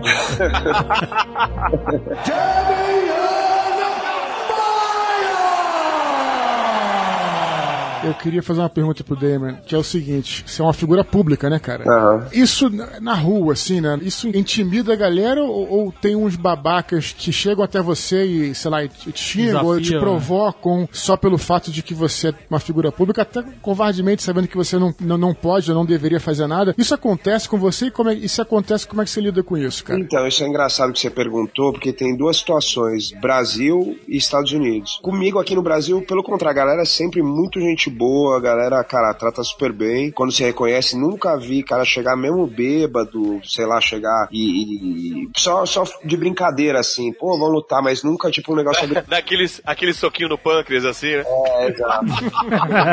o peixe empurra a cara, assim.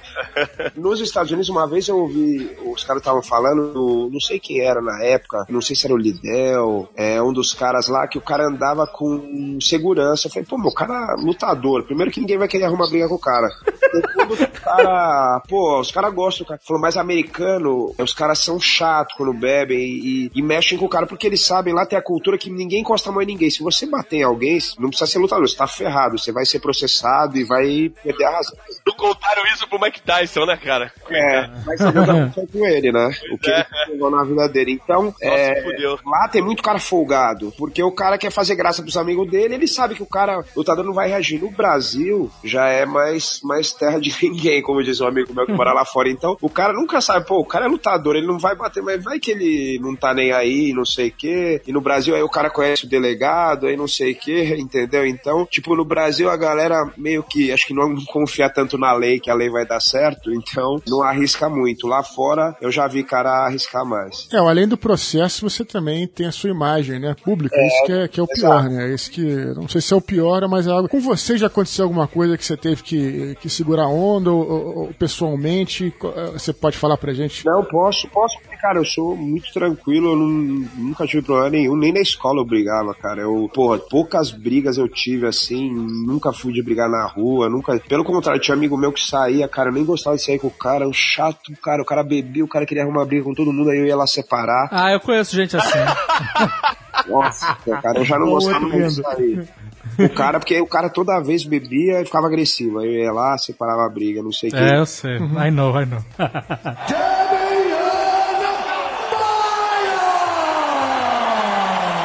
Mas justamente sobre esse negócio de apanhar, a gente que é leigo aqui, você vê a galera tomando uma porrada, umas porradas no, no, no, ali na cara, tá no chão, tomando cotovelada na cara, ou mesmo em pé. Pisão. Sim, como o cara tá cara. vivo depois disso? Assim, a gente se imagina, se eu tivesse aqui, era uma porrada dessa chão. Assim, existe treino pra tomar porrada e aguentar? Não, aguentar, não existe tipo assim, aguentar mais um soco na cara do que outro cara. O que existe é o seguinte, o cara muscularmente é mais preparado por ser atleta, então tipo assim, o pescoço tem mais músculo, vai segurar mais a cabeça, então ele vai mexer menos o, o cérebro. Existe a reação, o cara é lutador, o cara tá acostumado, o soco tá vindo dali, eu tenho que tirar um pouquinho a cabeça pra esse lado, eu vou sofrer um impacto um pouco menor. Essas pequenas coisas não dá pra ver. E tudo vai junto com o cara é mais forte, mais preparado, e aí ele tipo assim, talvez um leigo ficaria ali parado, tomaria um soco e teria um impacto de 100%. Um cara que é lutador, você acha ele tá tomando soco forte, mas ele puxou a cabeça um pouquinho pra trás, É. ele já tinha 50% daquele soco. Então isso que seria o cara que é, você poderia dizer que é tipo ele tá preparado pra apanhar também, mas não é que existe calejamento pro cara tomar soco na, na cara, entendeu? Tipo o Homer Simpson, né?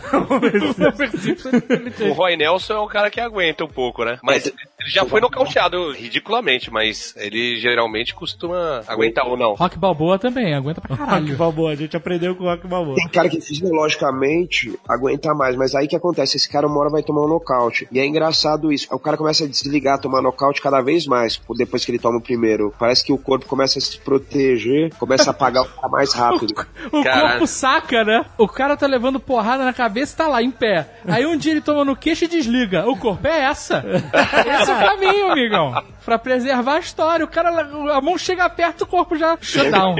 O corpo começa a desistir antes, entendeu? Exato, o cara cai de cima levar. Mas, por exemplo, você já tomou uma porrada dessa que durante um segundo apagou e você, caraca, peraí, onde é que eu tô? É, ou então não apagou, mas deixa você desorientado. Como é que funciona isso depois? No meu estilo ser mais de luta agarrada, uma vez foi a primeira luta que eu perdi, eu vim invicto e aí eu tomei um soco que eu, ca... eu apaguei no ar, caí, na hora que eu bati no chão eu acordei, mas aí os caras já estavam parando a luta. Mas foi a única vez, assim, eu não cheguei a apagar de tipo ficar sem consciência e mole, assim, isso não. É aquele Nate Marquardt, Ele mesmo, essa luta. Essa luta foi a minha primeira derrota e ele vai até lutar em Curitiba também. ele é parrudo, né? É, ele era muito bom. Ele deu uma decaída, mas ele era muito bom. E depois foi campeão de um outro evento e tal. Mas essa foi a única vez, assim, em luta e mesmo em treino. Mas, cara, eu quero usar minha cabeça e, e tem muito, muita lesão crônica que a gente não sabe o que que é. Por exemplo, no Claro. futebol americano agora os caras sabem o que que tá, acontece com os caras, né? Cara com cérebro quando morre com 60 anos, com 50 anos com cérebro de 90, de Alzheimer, entendeu? E isso pode acontecer também na luta, menos do que no boxe, né? Porque não é só porrada na cabeça, mas por isso que eu gosto do jiu-jitsu. É um esporte, é uma arte marcial mais inteligente, se- te preserva mais, né? Aham. Ficar só É, porrada na cabeça e depois, cara, você vai ficar com Alzheimer 10 anos antes do que você ficaria, entendeu? E Eu diria que a arte marcial, com todo respeito, a mais inteligente de todas, eu diria assim. É, é- com é até, é até um pouco triste pensar que muito associado à porradaria, a pitboy e tal, né? Que é uma coisa mais sem conteúdo. Eu já fiz karatê, já fiz kung fu, já fiz muay thai, judô também, mas eu acho que o jiu-jitsu é a marcial mais inteligente, por isso que você estava falando, porque ele depende não só das posições, mas como o movimento do adversário você vai interpretando o ângulo que ele tá, é importante também. E pequeno é o que a gente chama de pulo do gato, né? Você vê de repente tem uma posição que você vai encaixar tal, e ela não é bem assim, não tá funcionando porque você não tá da maneira correta, né? Não tá com detalhe correto. Então é uma- é um esporte muito muitíssimo inteligente, na minha opinião.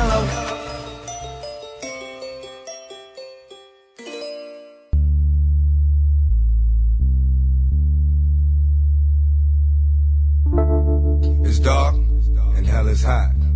Ain't no sunshine when it's on. Quando você lutou com o Anderson Silva, Ih, qual o caraca. problema? Lá vai uma polêmica, Jovem Nerd. Polêmica, Eu, polêmica eu já não, falei, cara. mano.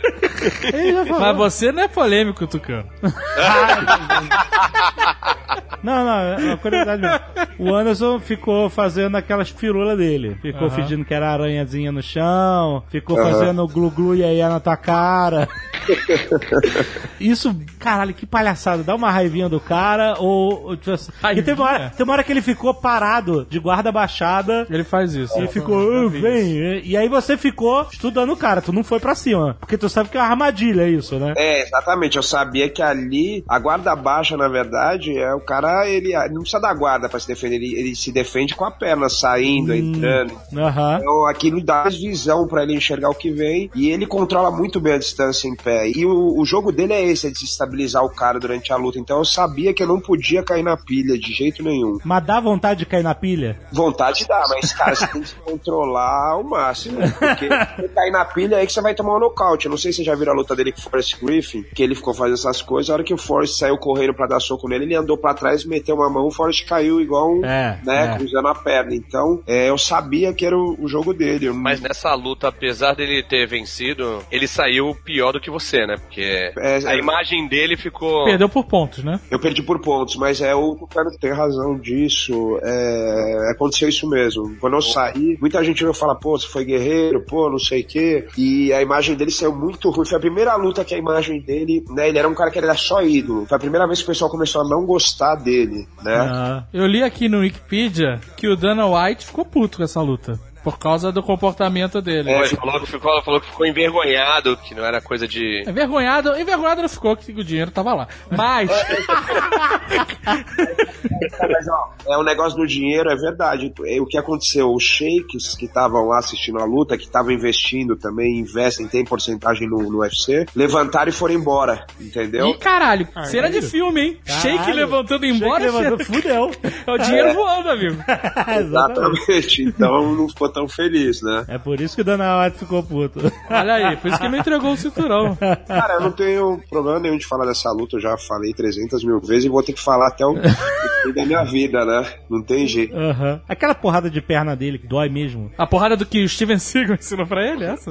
Não, não, ele dá aquela porrada que quebrou a perna dele. Aquela canelada que ele dá. O que que tem? Qual é a força daquilo? Dói muito aquilo? Ele não queria de jeito nenhum que eu levasse ele pro chão, que era a minha especialidade, é o que ele não queria. Sim. Então ele não me chutou muito, mas o jab dele, que foi a mão da frente, é muito forte, cara. É muito forte. Eu nunca vi alguém dar um jab tão forte. Ele tem a distância muito boa e parece uma pedrada mesmo. É, foi o que foi me machucando durante a luta. Foi enchendo meu olho, tudo, porque realmente ele tem um controle de distância muito bom. Ele, e naquela época ele tava no, no prime dele, né? Que o pessoal fala, na melhor fase da vida dele. Sim. Então não é à toa que ele foi considerado o melhor de todos os tempos. Ele não, não é à toa que o cara chegou onde chegou. O cara treinou muito, é muito habilidoso, tem um dom e treina demais também, treina certo e desde criança passou também por muita coisa, passou muita dificuldade pra chegar lá, não, não só dificuldade que eu tô falando da vida, mas de sair de evento, entrar em evento, mudar de evento, briga de equipe. Antigamente você saia de uma equipe, os caras queriam te, te matar, né, cara? Então, é, teve, ele saiu da chutebox, os caras perseguiam ele, aí não só te matar de porrada, mas politicamente, tipo, você vai fechar o contrato com o evento, os caras falam, pô, você não vai fechar com esse evento, senão a gente não fecha mais nenhum lutador nosso. Isso acontecia muito, sabe? Dos caras te fe ferrarem, assim, acabarem, ficarem te perseguindo mesmo pra, pra acabar com a sua vida, quando você mudava de equipe. E isso aconteceu com ele também. Então, o cara foi treinar, foi pra um monte de lugar, viajou, ficou sem família, o cara, ninguém viu o que o cara passou. Eu, eu não sou amigo do cara e não, não tenho nenhuma amizade até pelo que aconteceu, mas não tem como não admirar o cara como atleta, né? Sim, sim. E pra, pra você, quem é o, o, o melhor de todos os tempos, peso por peso? É difícil falar, mas eu acho que um, um é ele, com certeza. É, o Zé Aldo é um, é que eu vou puxar pros brasileiros, né? Cara, agora os melhores vão aparecer agora, porque o esporte tá evoluindo muito e cada dia a galera tá chegando no melhor. O John Jones entra nessa lista aí ou não? Com certeza. John Jones, com certeza. É, é impressionante também a habilidade do cara e, e o que o cara faz.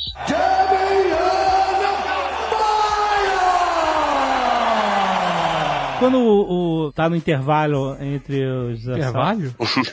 Tá no intervalo entre os rounds, faz diferença o que falam pra você ali? E melhor, vou complementar a sua pergunta. É. Faz diferença aquela gritaria toda durante a luta? Exato.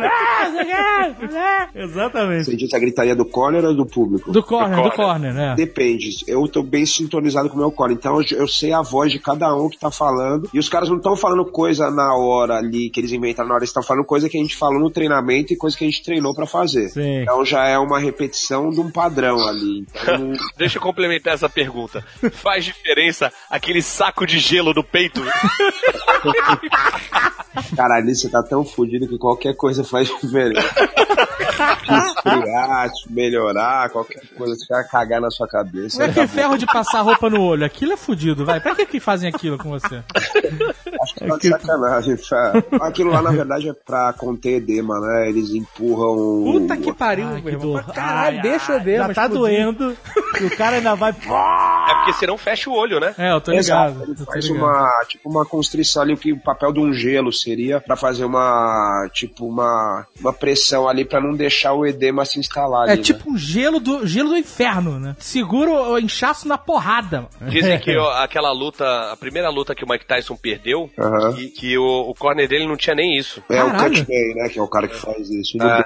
eu não sei, eu nunca fiz muito isso, porque geralmente eu não, não troco tanta porrada, não fico muito com o olho inchado, mas foi na luta com o Anderson mesmo. Aham. E quando o cara faz isso, né? Bota o saco de gelo, tenta segurar o edema, você sente a dor dessas porras acontecendo ou você já tá tão ali no meio da porrada que, Anestesiado. que é que isso não faz diferença nenhuma. Nenhuma, não faz diferença. O gelo nas costas, aqui na nuca, ele dá uma aliviada na sua temperatura, porque é igual motor de carro, você tá com a temperatura muito alta, né? Então Uhum. dá uma, uma resfriada é até bom. Mas é. O resto, em geral, você não sente dor, não. Eu nunca tive um corte muito profundo em luta, mas acho que se tiver, talvez você sinta algum incômodo, alguma aflição. Mas em geral, assim, às vezes você nem sabe se tá sangrando. Como é que é depois da luta? É, é, sabe, se recuperar depois. Você, dia seguinte você tá fudidaço. Como é que é isso? Depende muito da luta. As minhas últimas lutas, eu, eu venho de agora de quatro vitórias consecutivas. Nessas últimas, eu não me senti machucado em nenhuma. Mas tem luta, teve luta que eu ganhei também que eu senti com a perna. Tomei muito chute na perna, saí com a perna machucada. A luta do Anderson, fiquei com a perna um pouco machucada e o olho inchado. Teve muita luta no, no começo do UFC que eu dei ponto no rosto, eu já dei muito ponto. Então, você tá com um ponto na cara. Eu acho que cara que é trocador, né, que sai na- mais na porrada, tipo cara de luta em pé, Aham. ele sai quebrado, porque ganhando ou perdendo ele vai sair na porrada, né? É, exato. Exatamente. Eu boto o cara pra baixo, às vezes nem eu me machuco, nem o cara se machuca. Mas você passa no hospital só se você se fuder muito? Ou todo mundo vai sempre pro hospital só pra dar um check? Essa é, é uma pergunta interessante até. É assim, se você se cortar, o médico já tá lá te dá o ponto lá na, na arena mesmo, ali atrás. Caraca, é gladiadores mesmo, né? Joga sal e dá um ponto. Porra de café. Cacete, cara. Não, na verdade não, é médico mesmo, o cara anestesia, dá ponto, não é, tipo, tem uma ambulância ali, isso aí é, é certinho. Agora, se você tomar uma porrada na cabeça, tipo um nocaute, eu já fui, por exemplo, com o Vanderlei, que era amigo meu, com um cara que às vezes o cara tomou nocaute de apagar e sempre o cara vai fazer uma, uma ressonância, sempre tem que ir, os caras não deixam você não ir, Aham. porque eles querem ver se teve algum edema, alguma coisa. Um negócio que é até interessante falar é diferente do boxe, por exemplo. Tem uma coisa no boxe que chama contagem protetora. O cara cai e você levanta o cara de novo pra apanhar, né? Depois de 8 segundos. Isso é a pior coisa que tem, porque o cara às vezes formou um edema no, no, no cérebro e aí ele vai aumentar aquele edema. No MMA, geralmente quando o cara cai e toma aquela porrada, ele já, o juiz interrompe. Então ele não vai repetir aquele machucado, não vai ficar batendo em cima. Por isso que tem muito menos trauma, muito menos perigo do que um esporte como o boxe, né?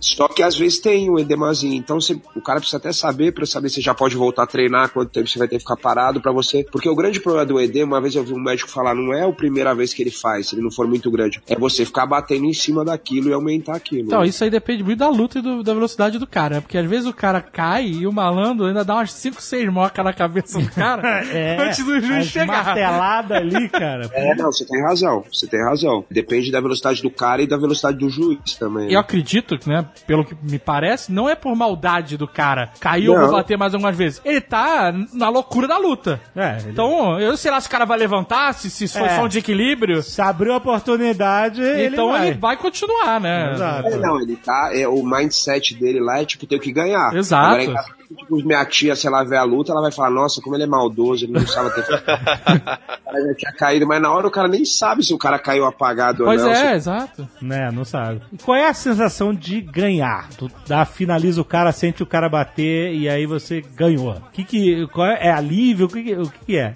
É alívio também, mas é a melhor sensação do mundo. Acho que o, o preço que a gente paga é muito alto de lutar, de se expor pro mundo inteiro, de botar tudo em risco, mas a, o pagamento também é muito bom, né? Que, a, que é esse negócio de você ganhar, essa sensação de você ganhar não tem, é indescritível. Tu vai no Twitter e vai checar as mentions?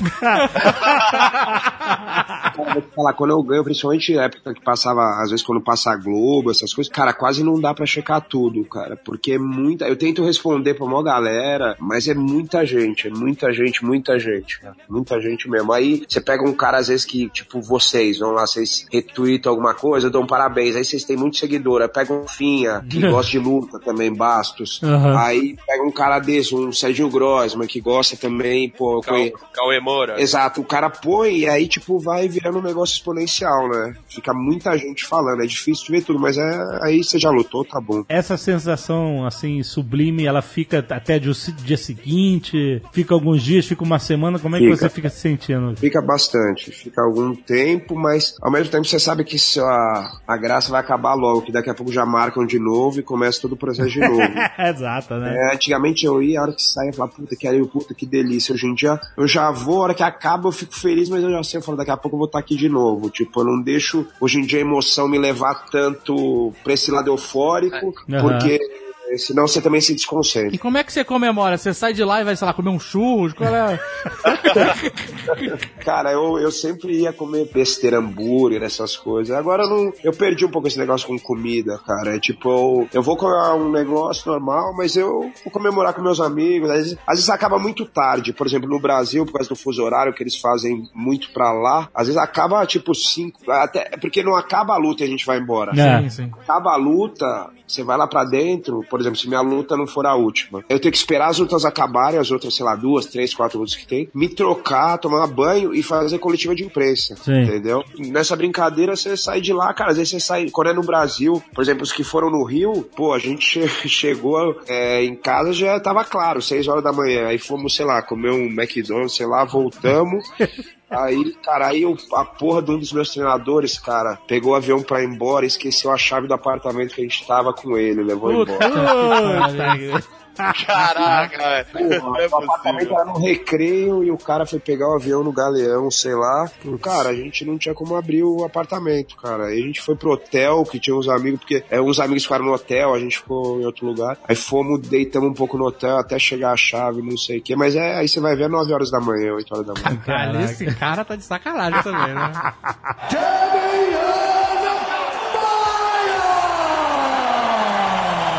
Deixa eu inverter agora a pergunta. No começo da, da tua carreira, você teve uma série de mais de 10 lutas invicto, né? Isso, 11. 11 lutas. Tá. E aí, como é que foi o pós a primeira derrota? É porque a, a, a Ronda agora foi na Ellen, falou que pessoas se Nossa, o. Jovem Nerd tá precisando dessa deixa da. Fala, cara, agora tá falando que pessoas se matar, cara. Jovem Nerd Entendeu? não tem É- jeito. Você é me bizarro, desculpa. Porque ela achou que ela era invencível, não sei. Eu não sei como é que funciona. Como é que foi pra você a primeira derrota? Foi uma merda, cara. Na verdade, eu. Conscientemente você sabe que você não é invencível, mas inconscientemente acho que você começa a, a acreditar que você não vai perder nunca. Aham. E aí você perde é um- uma queda gigante, é uma depressão. Qualquer luta que você perde é uma depressão horrível. Durante um mês aí você, você não consegue curtir nada. Tanto que eu não, cara, não consigo nem marcar, tipo assim, ah, vou viajar com a família depois da luta. Eu não consigo marcar. Eu prefiro, às vezes, cara, eu já fiz isso várias vezes, tipo, chegar em casa, comprar uma passagem pra fora dois dias antes pagar caro pra caralho, porque, cara, eu sei que se eu perder, eu vou viajar e não vou conseguir curtir, entendeu? Eu não vou conseguir relaxar. Então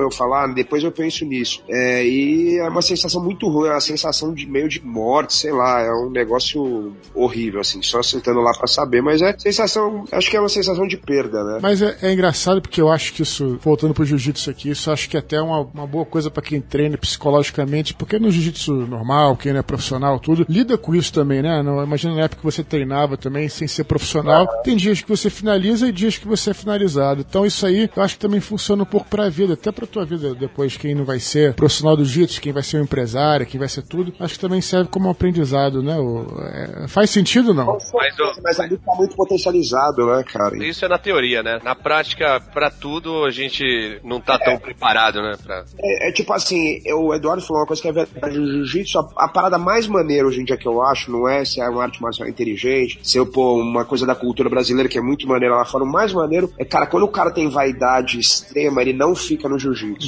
Não- Exatamente. Não fica, cara, o cara não treina, o cara tem que aprender a lidar com vaidade, porque o cara vai se ferrar, ele vai entrar e vai tomar um laço, vai ser finalizado 20 vezes, vai falar, porra, eu sou um merda. E se o cara tivesse a capacidade de falar, não, mas eu vou aprender, não tem meio termo, o negócio joga na sua cara, assim. Então, isso serve pra sua vida, é excelente. Agora, quando você entra num campeonato, já é um pouco diferente. Agora, no campeonato de jiu-jitsu, que eu lutava, é legal, irado, você fica nervoso, mas você sabe que se você perder aquele mundial, no ano que vem tem outro. Você sabe que depende só de você, que você perder esse campeonato paulista, no semana que vem tem o carioca que você pode lutar. Agora no MMA você sabe que se você perder, só daqui três meses não depende de você, depende dos caras marcarem. Os caras podem te mandar embora, entendeu? Que é te despedir do seu trabalho, sua vida mudar totalmente, você tem um padrão de vida, você tem um salário, daqui a pouco você tá ganhando zero. Então é, é- a pressão é diferente. Então a, a, a derrota não é só esportiva, né? Mas é, é, é maior que isso, é bem mais amplo. Mas você tá com 22-6, Aham. 22 vitórias e 6 derrotas, tá bom pra caralho. É, eu tá. acho que é um excelente resultado, de, pô, É, entre os brasileiros no UFC, no UFC eu tenho 16, né? Porque eu, eu entrei no UFC, eu já tinha 6 lutas. Ah, tá. Eu, o Anderson e o Tibal, que é um outro cara, somos os brasileiros que tem mais vitórias no UFC de todos os tempos. Se eu ganhar agora em Curitiba, acho que eu vou ser o número 1. Um. Ó, vamos torcer. Cartel, cartel que chama, Jovem. Cartel, exatamente.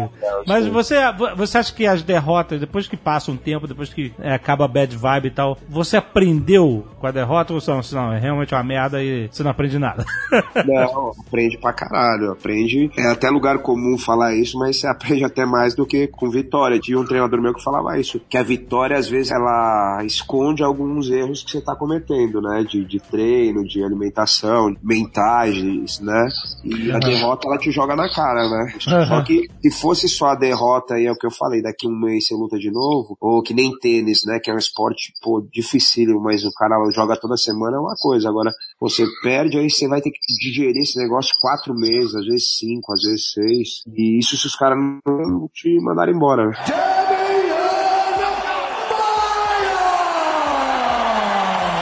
Qual vai ser a luta? Você tem alguma influência nisso? Eu quero lutar com um fulano? Ou é simplesmente marcou, ó, tu vai lutar Seria com esse legal se fosse tipo um bingo. aí. Ou, é. ou- ou eles escolhem as lutas pensando em grana. O que não é ruim, na verdade. Só pra. Pensando no show, né? É, exato. O- Os punk, dois, é, é meio que um critério misturado, esportivo com grana, porque isso se mistura também, você botar uma luta às vezes com critério esportivo, também vai te dar grana, entendeu? Não é só a luta do cara que fala com o outro, às vezes o cara quer ver uma luta, porque ele tá curioso pra saber esse cara lutar com esse, o que, que vai dar. Então, é uma mistura, você não escolhe, mas você tem poder de influência sim. Na verdade, muito público, se o público quiser ver muito uma luta, eles vão colocar porque eles sabem que vai dar dinheiro. Mas é, mas tem muito lutador, tipo o Belfort, que fica pedindo, liga de madrugada pro Dana White pra. Eu quero lutar com aquele cara tal. Eu quero você, Rock! Eu quero você! Eu quero você! Eu sou o melhor! Eu sou o melhor!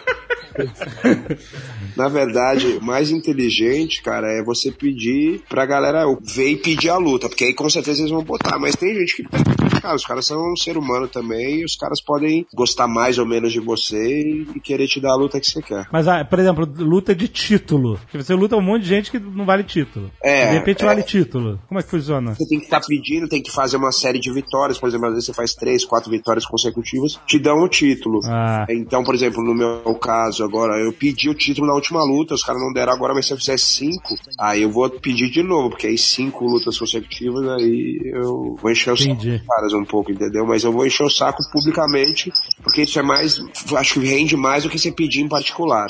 E é você que faz isso diretamente ou você tem algum empresário, algum. Tem o meu empresário, o Eduardo Alonso, que faz, mas eu também faço. Ele, ele me ajuda, mas é, também eu faço também, entendeu? Bom, como marca uma luta, aí tu fica com aquele cara, treina o cara, você estuda lá o, o estilo do cara pra poder saber como é que ele vai se defender dos seus golpes, como é que você se- vai se defender do dele e tal. Aí beleza, tem todo aquele clima, aí pesagem, aquela tenta, luta acabou. Depois que acabou, tu, tipo, whatever, nunca mais ouve falar do cara, ou você fica ligado no que o cara tá falando sobre a luta, sobre você, tipo assim, vira a página completamente ou você ainda fica ligado no rival? Depende, logo depois da luta sim, mas geralmente também o cara, se o cara perdeu também, o cara nem vai falar muito. Às vezes o cara vai dar uma desculpa, que é uma coisa irritante, falar, eu perdi por causa disso, eu perdi por causa daquilo, mas em geral você esquece, a não ser que você possa cruzar com o cara de novo lá na frente, né? É, o cara começar a ganhar de novo e lá na frente os caras quiserem fazer uma revanche. Então, existe alguma brodagem, assim, depois, tipo assim, pô, cara, tu é legal, você é brother, tá? porque antes você tava odiando o cara, mas aí depois... Tem gente que não se gosta mesmo, mas a maioria, cara, se dá bem e, pô, eu encontro os caras e, e eu mesmo falo com os caras também, quando eu ganho, vou lá, a gente conversa depois ali nos bastidores, é, não tem problema nenhum, todo mundo é atleta lá, tá correndo atrás do seu. Aham. E é profissão, entendeu? É. Do mesmo jeito, pô, que eu tô muito feliz que eu ganhei, eu sei, cara, que o- a barra que o cara tá enfrentando, entendeu? De ter perdido, sim. da merda que vai ser, dos passos que ele deu pra trás agora que ele vai ter que correr atrás. Então, pra pessoa do cara, eu não desejo isso. Só que num esporte você tem o cara que ganha e o cara que perde, né? E, e isso é duro, mas na, na vida também, né, cara? É- é, você tem que lidar com isso. Às vezes a, a derrota é o que você falou, ela não vai, vai te fazer aprender, vai te fazer, às vezes, ir pra outro caminho que você, se não tivesse tido essa derrota, às vezes você é mandado embora do emprego, você fala, pô, foi horrível, mas às vezes foi, abriu a porta do cara pra outra coisa, entendeu? meu Que era caso, o- né? O meu caso, né? Sem querer puxar, mas que fui demi- demitido, escrevi meu livro, né? É isso aí. Mas ninguém te arrebentou de porrada, Eduardo.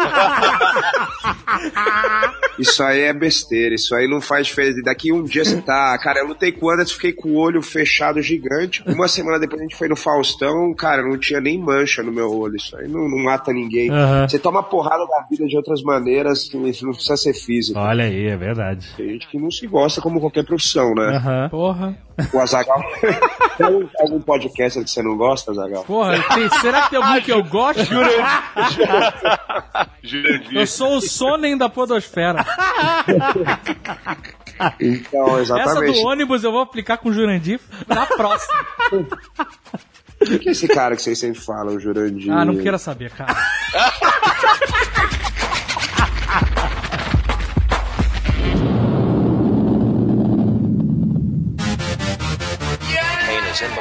Tu mora em, em São Paulo, certo? Mora em São Paulo, aham. Treina direto aí. Essa é uma pergunta, não julgamento, só curiosidade. Por que, que você não mora em Los Angeles, por exemplo? Las Vegas. Las Vegas, sabe?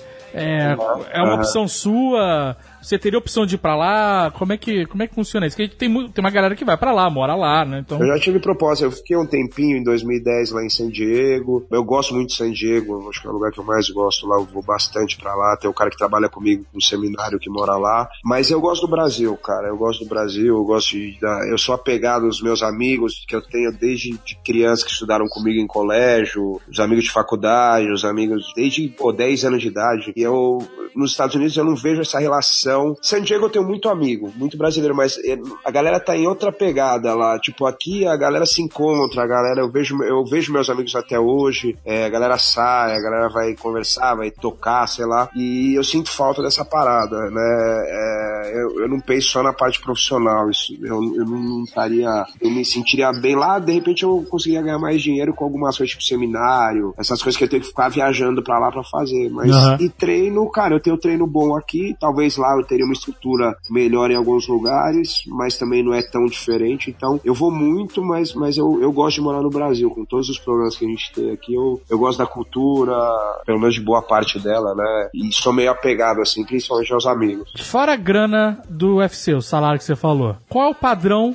se existe um padrão pros lutadores? É abrindo academias, abrindo escolas, Aham. ou não? A galera se concentra só em ganhar o dinheiro do UFC e tá tudo certo. Publicidade. Exatamente, depende do lutador. Por exemplo, no meu caso, eu tenho algumas fontes. É, eu fiz um nome grande no jiu-jitsu e meio que represento o jiu-jitsu lá. Então eu tenho essa parte de. Eu dou muito seminário fora, eu tenho minha academia aqui, a Vila da Luta, aqui em São Paulo, que é uma academia de- mais voltada para o jiu-jitsu, mais de lutas em geral. E tenho patrocínios também, né? A gente tem- então, basicamente é patrocínio, luta. E no caso, eu tenho essa parte de professor também, que muita gente não tem, mas como quem vem do jiu-jitsu geralmente sempre deu aula ou começou dando aula, né? Eu ganhava dinheiro quando era mais moleque dando aula. Então, se aprende a dar aula, eu, eu particularmente gosto de dar aula e dou aula, modéstia à parte bem. Então, é, eu viajo bastante, assim, para dar aula eu tenho os afiliados à minha academia fora do Brasil, que também é uma outra fonte de renda, tal, os caras é, pagam uma grana para usar meu nome na academia deles, eu vou lá, dou um curso pro, pros afiliados todos, cada ano é numa cidade lá dos Estados Unidos, então tem várias possibilidades.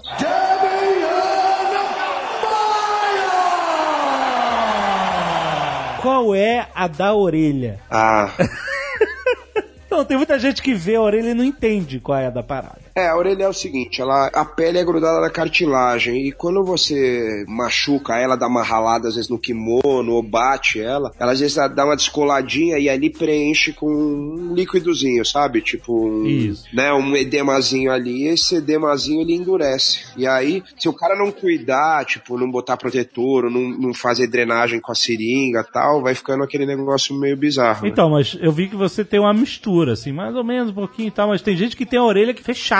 Não sei nem se isso atrapalha Muita o gente faz de propósito isso, né? Muita gente faz de É, o propósito. cara que que machuca, deixa. Eu, eu sempre que eu machuquei, eu, eu pedia pra alguém tirar com a seringa, drenar. E eu tinha médico amigo meu que fazia e, e tentava treinar de protetor. E aí ela vai endurecendo e fica mais difícil de quebrar, que a gente fala, né? Não é quebrar, na verdade ela descola, assim. E aí ela vai, vai machucando menos com o tempo. Mas logo no começo, quando você começa a treinar, se a sua orelha não é muito flexível, quando o cara tem a orelha bem mole, ela geralmente não machuca. Mas quando a orelha é um pouco mais dura, ela começa a dar uma dessas quebradinhas, assim. Então você tem que ficar cuidando. Agora tem cara que acha maneiro isso, principalmente antigamente, na época. É, pois é. É, Era tipo uma eu- medalha, um negócio assim.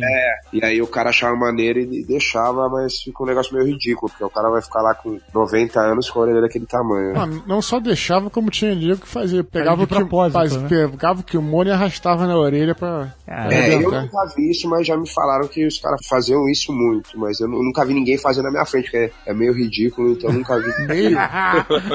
tem, tem coragem Alex de fazer Atala isso. passando o kimono. Cadê no cantinho? com a colher de, de cozinha. Né?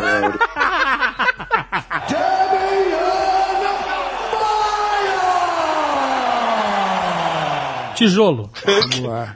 Vocês vão manter quando eu falei depois que eu vou desafiar vocês ou vocês vão só deixar a zoeira em cima de mim? Ô, Léo Lopes. Rafa, tu tá, Tô olhando o Cacá Tu tá Cacá. É Isso aí. tá desafiando o cara. eh, Você quer desafiar o jovem só de sunga aqui no tapete do Chewbacca?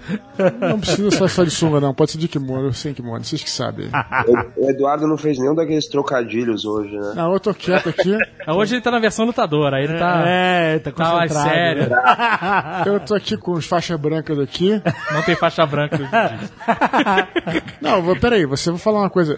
Tem, tem faixa branca assim, e te digo, sem querer puxar o saco de jiu-jitsu. É, é, pelo menos assim, eu acho que. É, obviamente que isso defe- depende da academia. Mas eu já, como eu já falei, eu já fiz várias lutas e eu acho que é, o, é a, a- a luta que você mais demora pra passar de faixa e depende muito do mérito. Assim, eu, eu- já fiz outras lutas e você, ah, faz, a, sei lá, as posições, os katas e tal, passa de faixa. Já fui karateca também, como o Demer. Eu não sei porque eu já fiz karatê, muay thai, krav maga, jiu-jitsu, boxe e eu nunca passei da faixa branca. E nem... pra mim demorou muito, todos To- eles. Todas aula- aulas experimentais. O Krav Maga tem que saber enfiar o dedo no olho pra passar de faixa, não. Tinha um amigo meu que escolhia a arte marcial pelo nome, né? E ele, uma época, foram fazer Viet Foldal. É uma maneira pra caralho. Eles ficaram simplesmente apaixonados pelo nome da, da luta, né? Era o Kung Fu do Vietnã. Era o Viet Foldal. Tinha um antigamente em São Paulo que era Kwankido. Os caras falavam arte dos ninjas vietnamitas. Deve ser a mesma enganação. comparação. Mas ninguém supera o Bruce É Lucy. isso que eu ia falar agora. Era isso que eu ia falar agora. Olha, eu comecei a minha carreira de lutador fazendo Kung Fu estilo dragão Com o Bruce Lúcio? com o Bruce Lúcio, exatamente. Tu treinou com o Bruce Lucy, Demi? Não, cara, mas o Bruce Lúcio é famoso, né? Teve um desafio do jiu-jitsu contra o, outras lutas no Rio em 82, sei lá, alguma coisa assim. Isso, ele mesmo. o Bruce Lúcio foi um dos caras que lutou, eu sei por causa de história, é. né? Isso, é. Ele É, mas- ganhou? é, Acho que ele apanhou, eu não sei. Mas não, Eu não tenho conheci o certeza. Bruce Lúcio, mas eu conheci de verdade o Bruce Leroy. Nossa! Quem é o mestre? O Bruce Leroy, é verdade. Eu, eu fui pra Nova York, eu vou pra lá às vezes treinar com um amigo meu que dá aula lá, que a gente dava aula em, chama Marcelo Garcia, que é um dos maiores fenômenos de todos os tempos no jiu-jitsu. E aí me falaram, pô, o- tinha um cara treinando lá, e ele falou, ah, você lembra desse cara? Ele fez um filme chamado The Dragon, sei lá como é que chama em inglês. aí é que eu vi, eu falei, caralho, é o Bruce Leroy. A hora que ele me mostrou, eu falei, não é possível, cara. aí eu falei, esse negócio. E o cara, cara, o cara parece que não, não envelhece muito, né? Ele tá novo assim e tal, mas aí eu tirei foto com ele, então na época eu pus até no Twitter, mas sumiu essa foto. Puta, cara. Mas é o próprio Bruce Leroy ou era aquele outro, o, o, o, o Shogun da- do, do, do, Show enough! Show enough. É o Shonuff? Não, não, era o próprio Bruce Leroy que comia pipoca Balas com os dentes, balas com os dentes. palitinho, pode crer. E pior que de- essa vez eu tava ficando no Harlem, cara, que era a casa de uns amigos lá. Isso, E o Shonuff lá era do Harlem, não era? isso, isso. É o melhor dos melhores em toda esta cidade.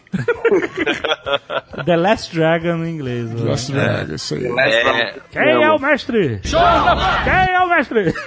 Show enough é demais. Não, não estou ouvindo vocês. Bruce Leroy conseguia expandir a aura, né?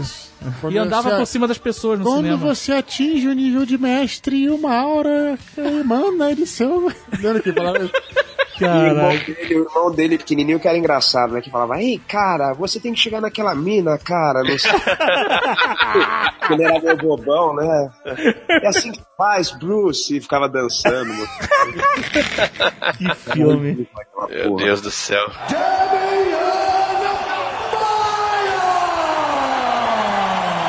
que, que tu gosta de fazer quando você não está? Você falou, escuto muito podcast, nada sobre luta. Cara, agora eu vou começar de novo a temporada de seriado. Aí é, tem que ver House, House of of Cards. Cards, tá House of sinistro. Cards, tá Olha o sinistro. spoiler.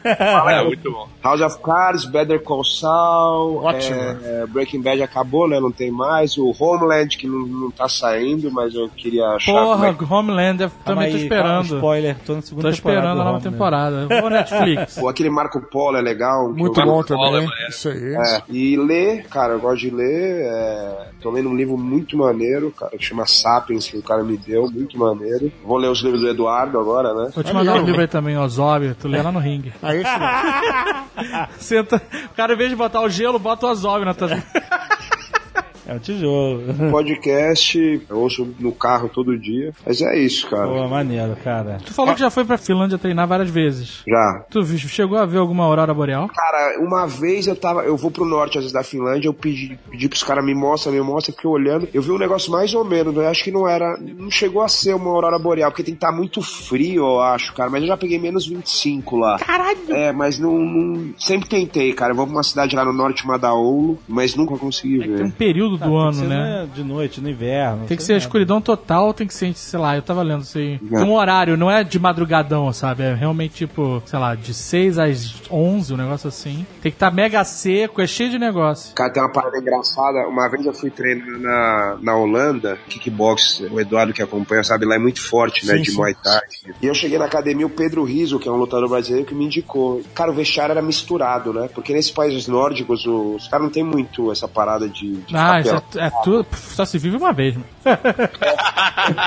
Não, mas é porque também eles têm menos a malícia que a gente tem aqui. Então, é. Uma mulher pelada, os caras não estão nem aí. É, exato. Eu não, não sei qual, qual é, mas, cara, eu entrava no vestiário, os caras se trocando, as mulheres se trocando junto. Só que só se trocavam assim, ficavam de. Os caras de meio de cueca, as mulheres de sutiã. Um dia o cara ficou pelado, assim, eu falei, caralho, do lado da mina. E o, o banheiro era tudo junto lá atrás, mas isso eu só via homem tomando banho. Eu falei, o de mulher tomar banho é outro. Um dia eu tô ouvindo um barulho, homem e mulher conversando. Cara, fui indo pra tomar banho lá atrás, que era tipo uma sala aberta com cinco chuveiros. Cara, dois caras e duas mulheres tomando banho, tudo, tudo trocando ideia, misturado. Cara, tudo certo. Não, tudo Isso é melhor do que a Aurora Boreal.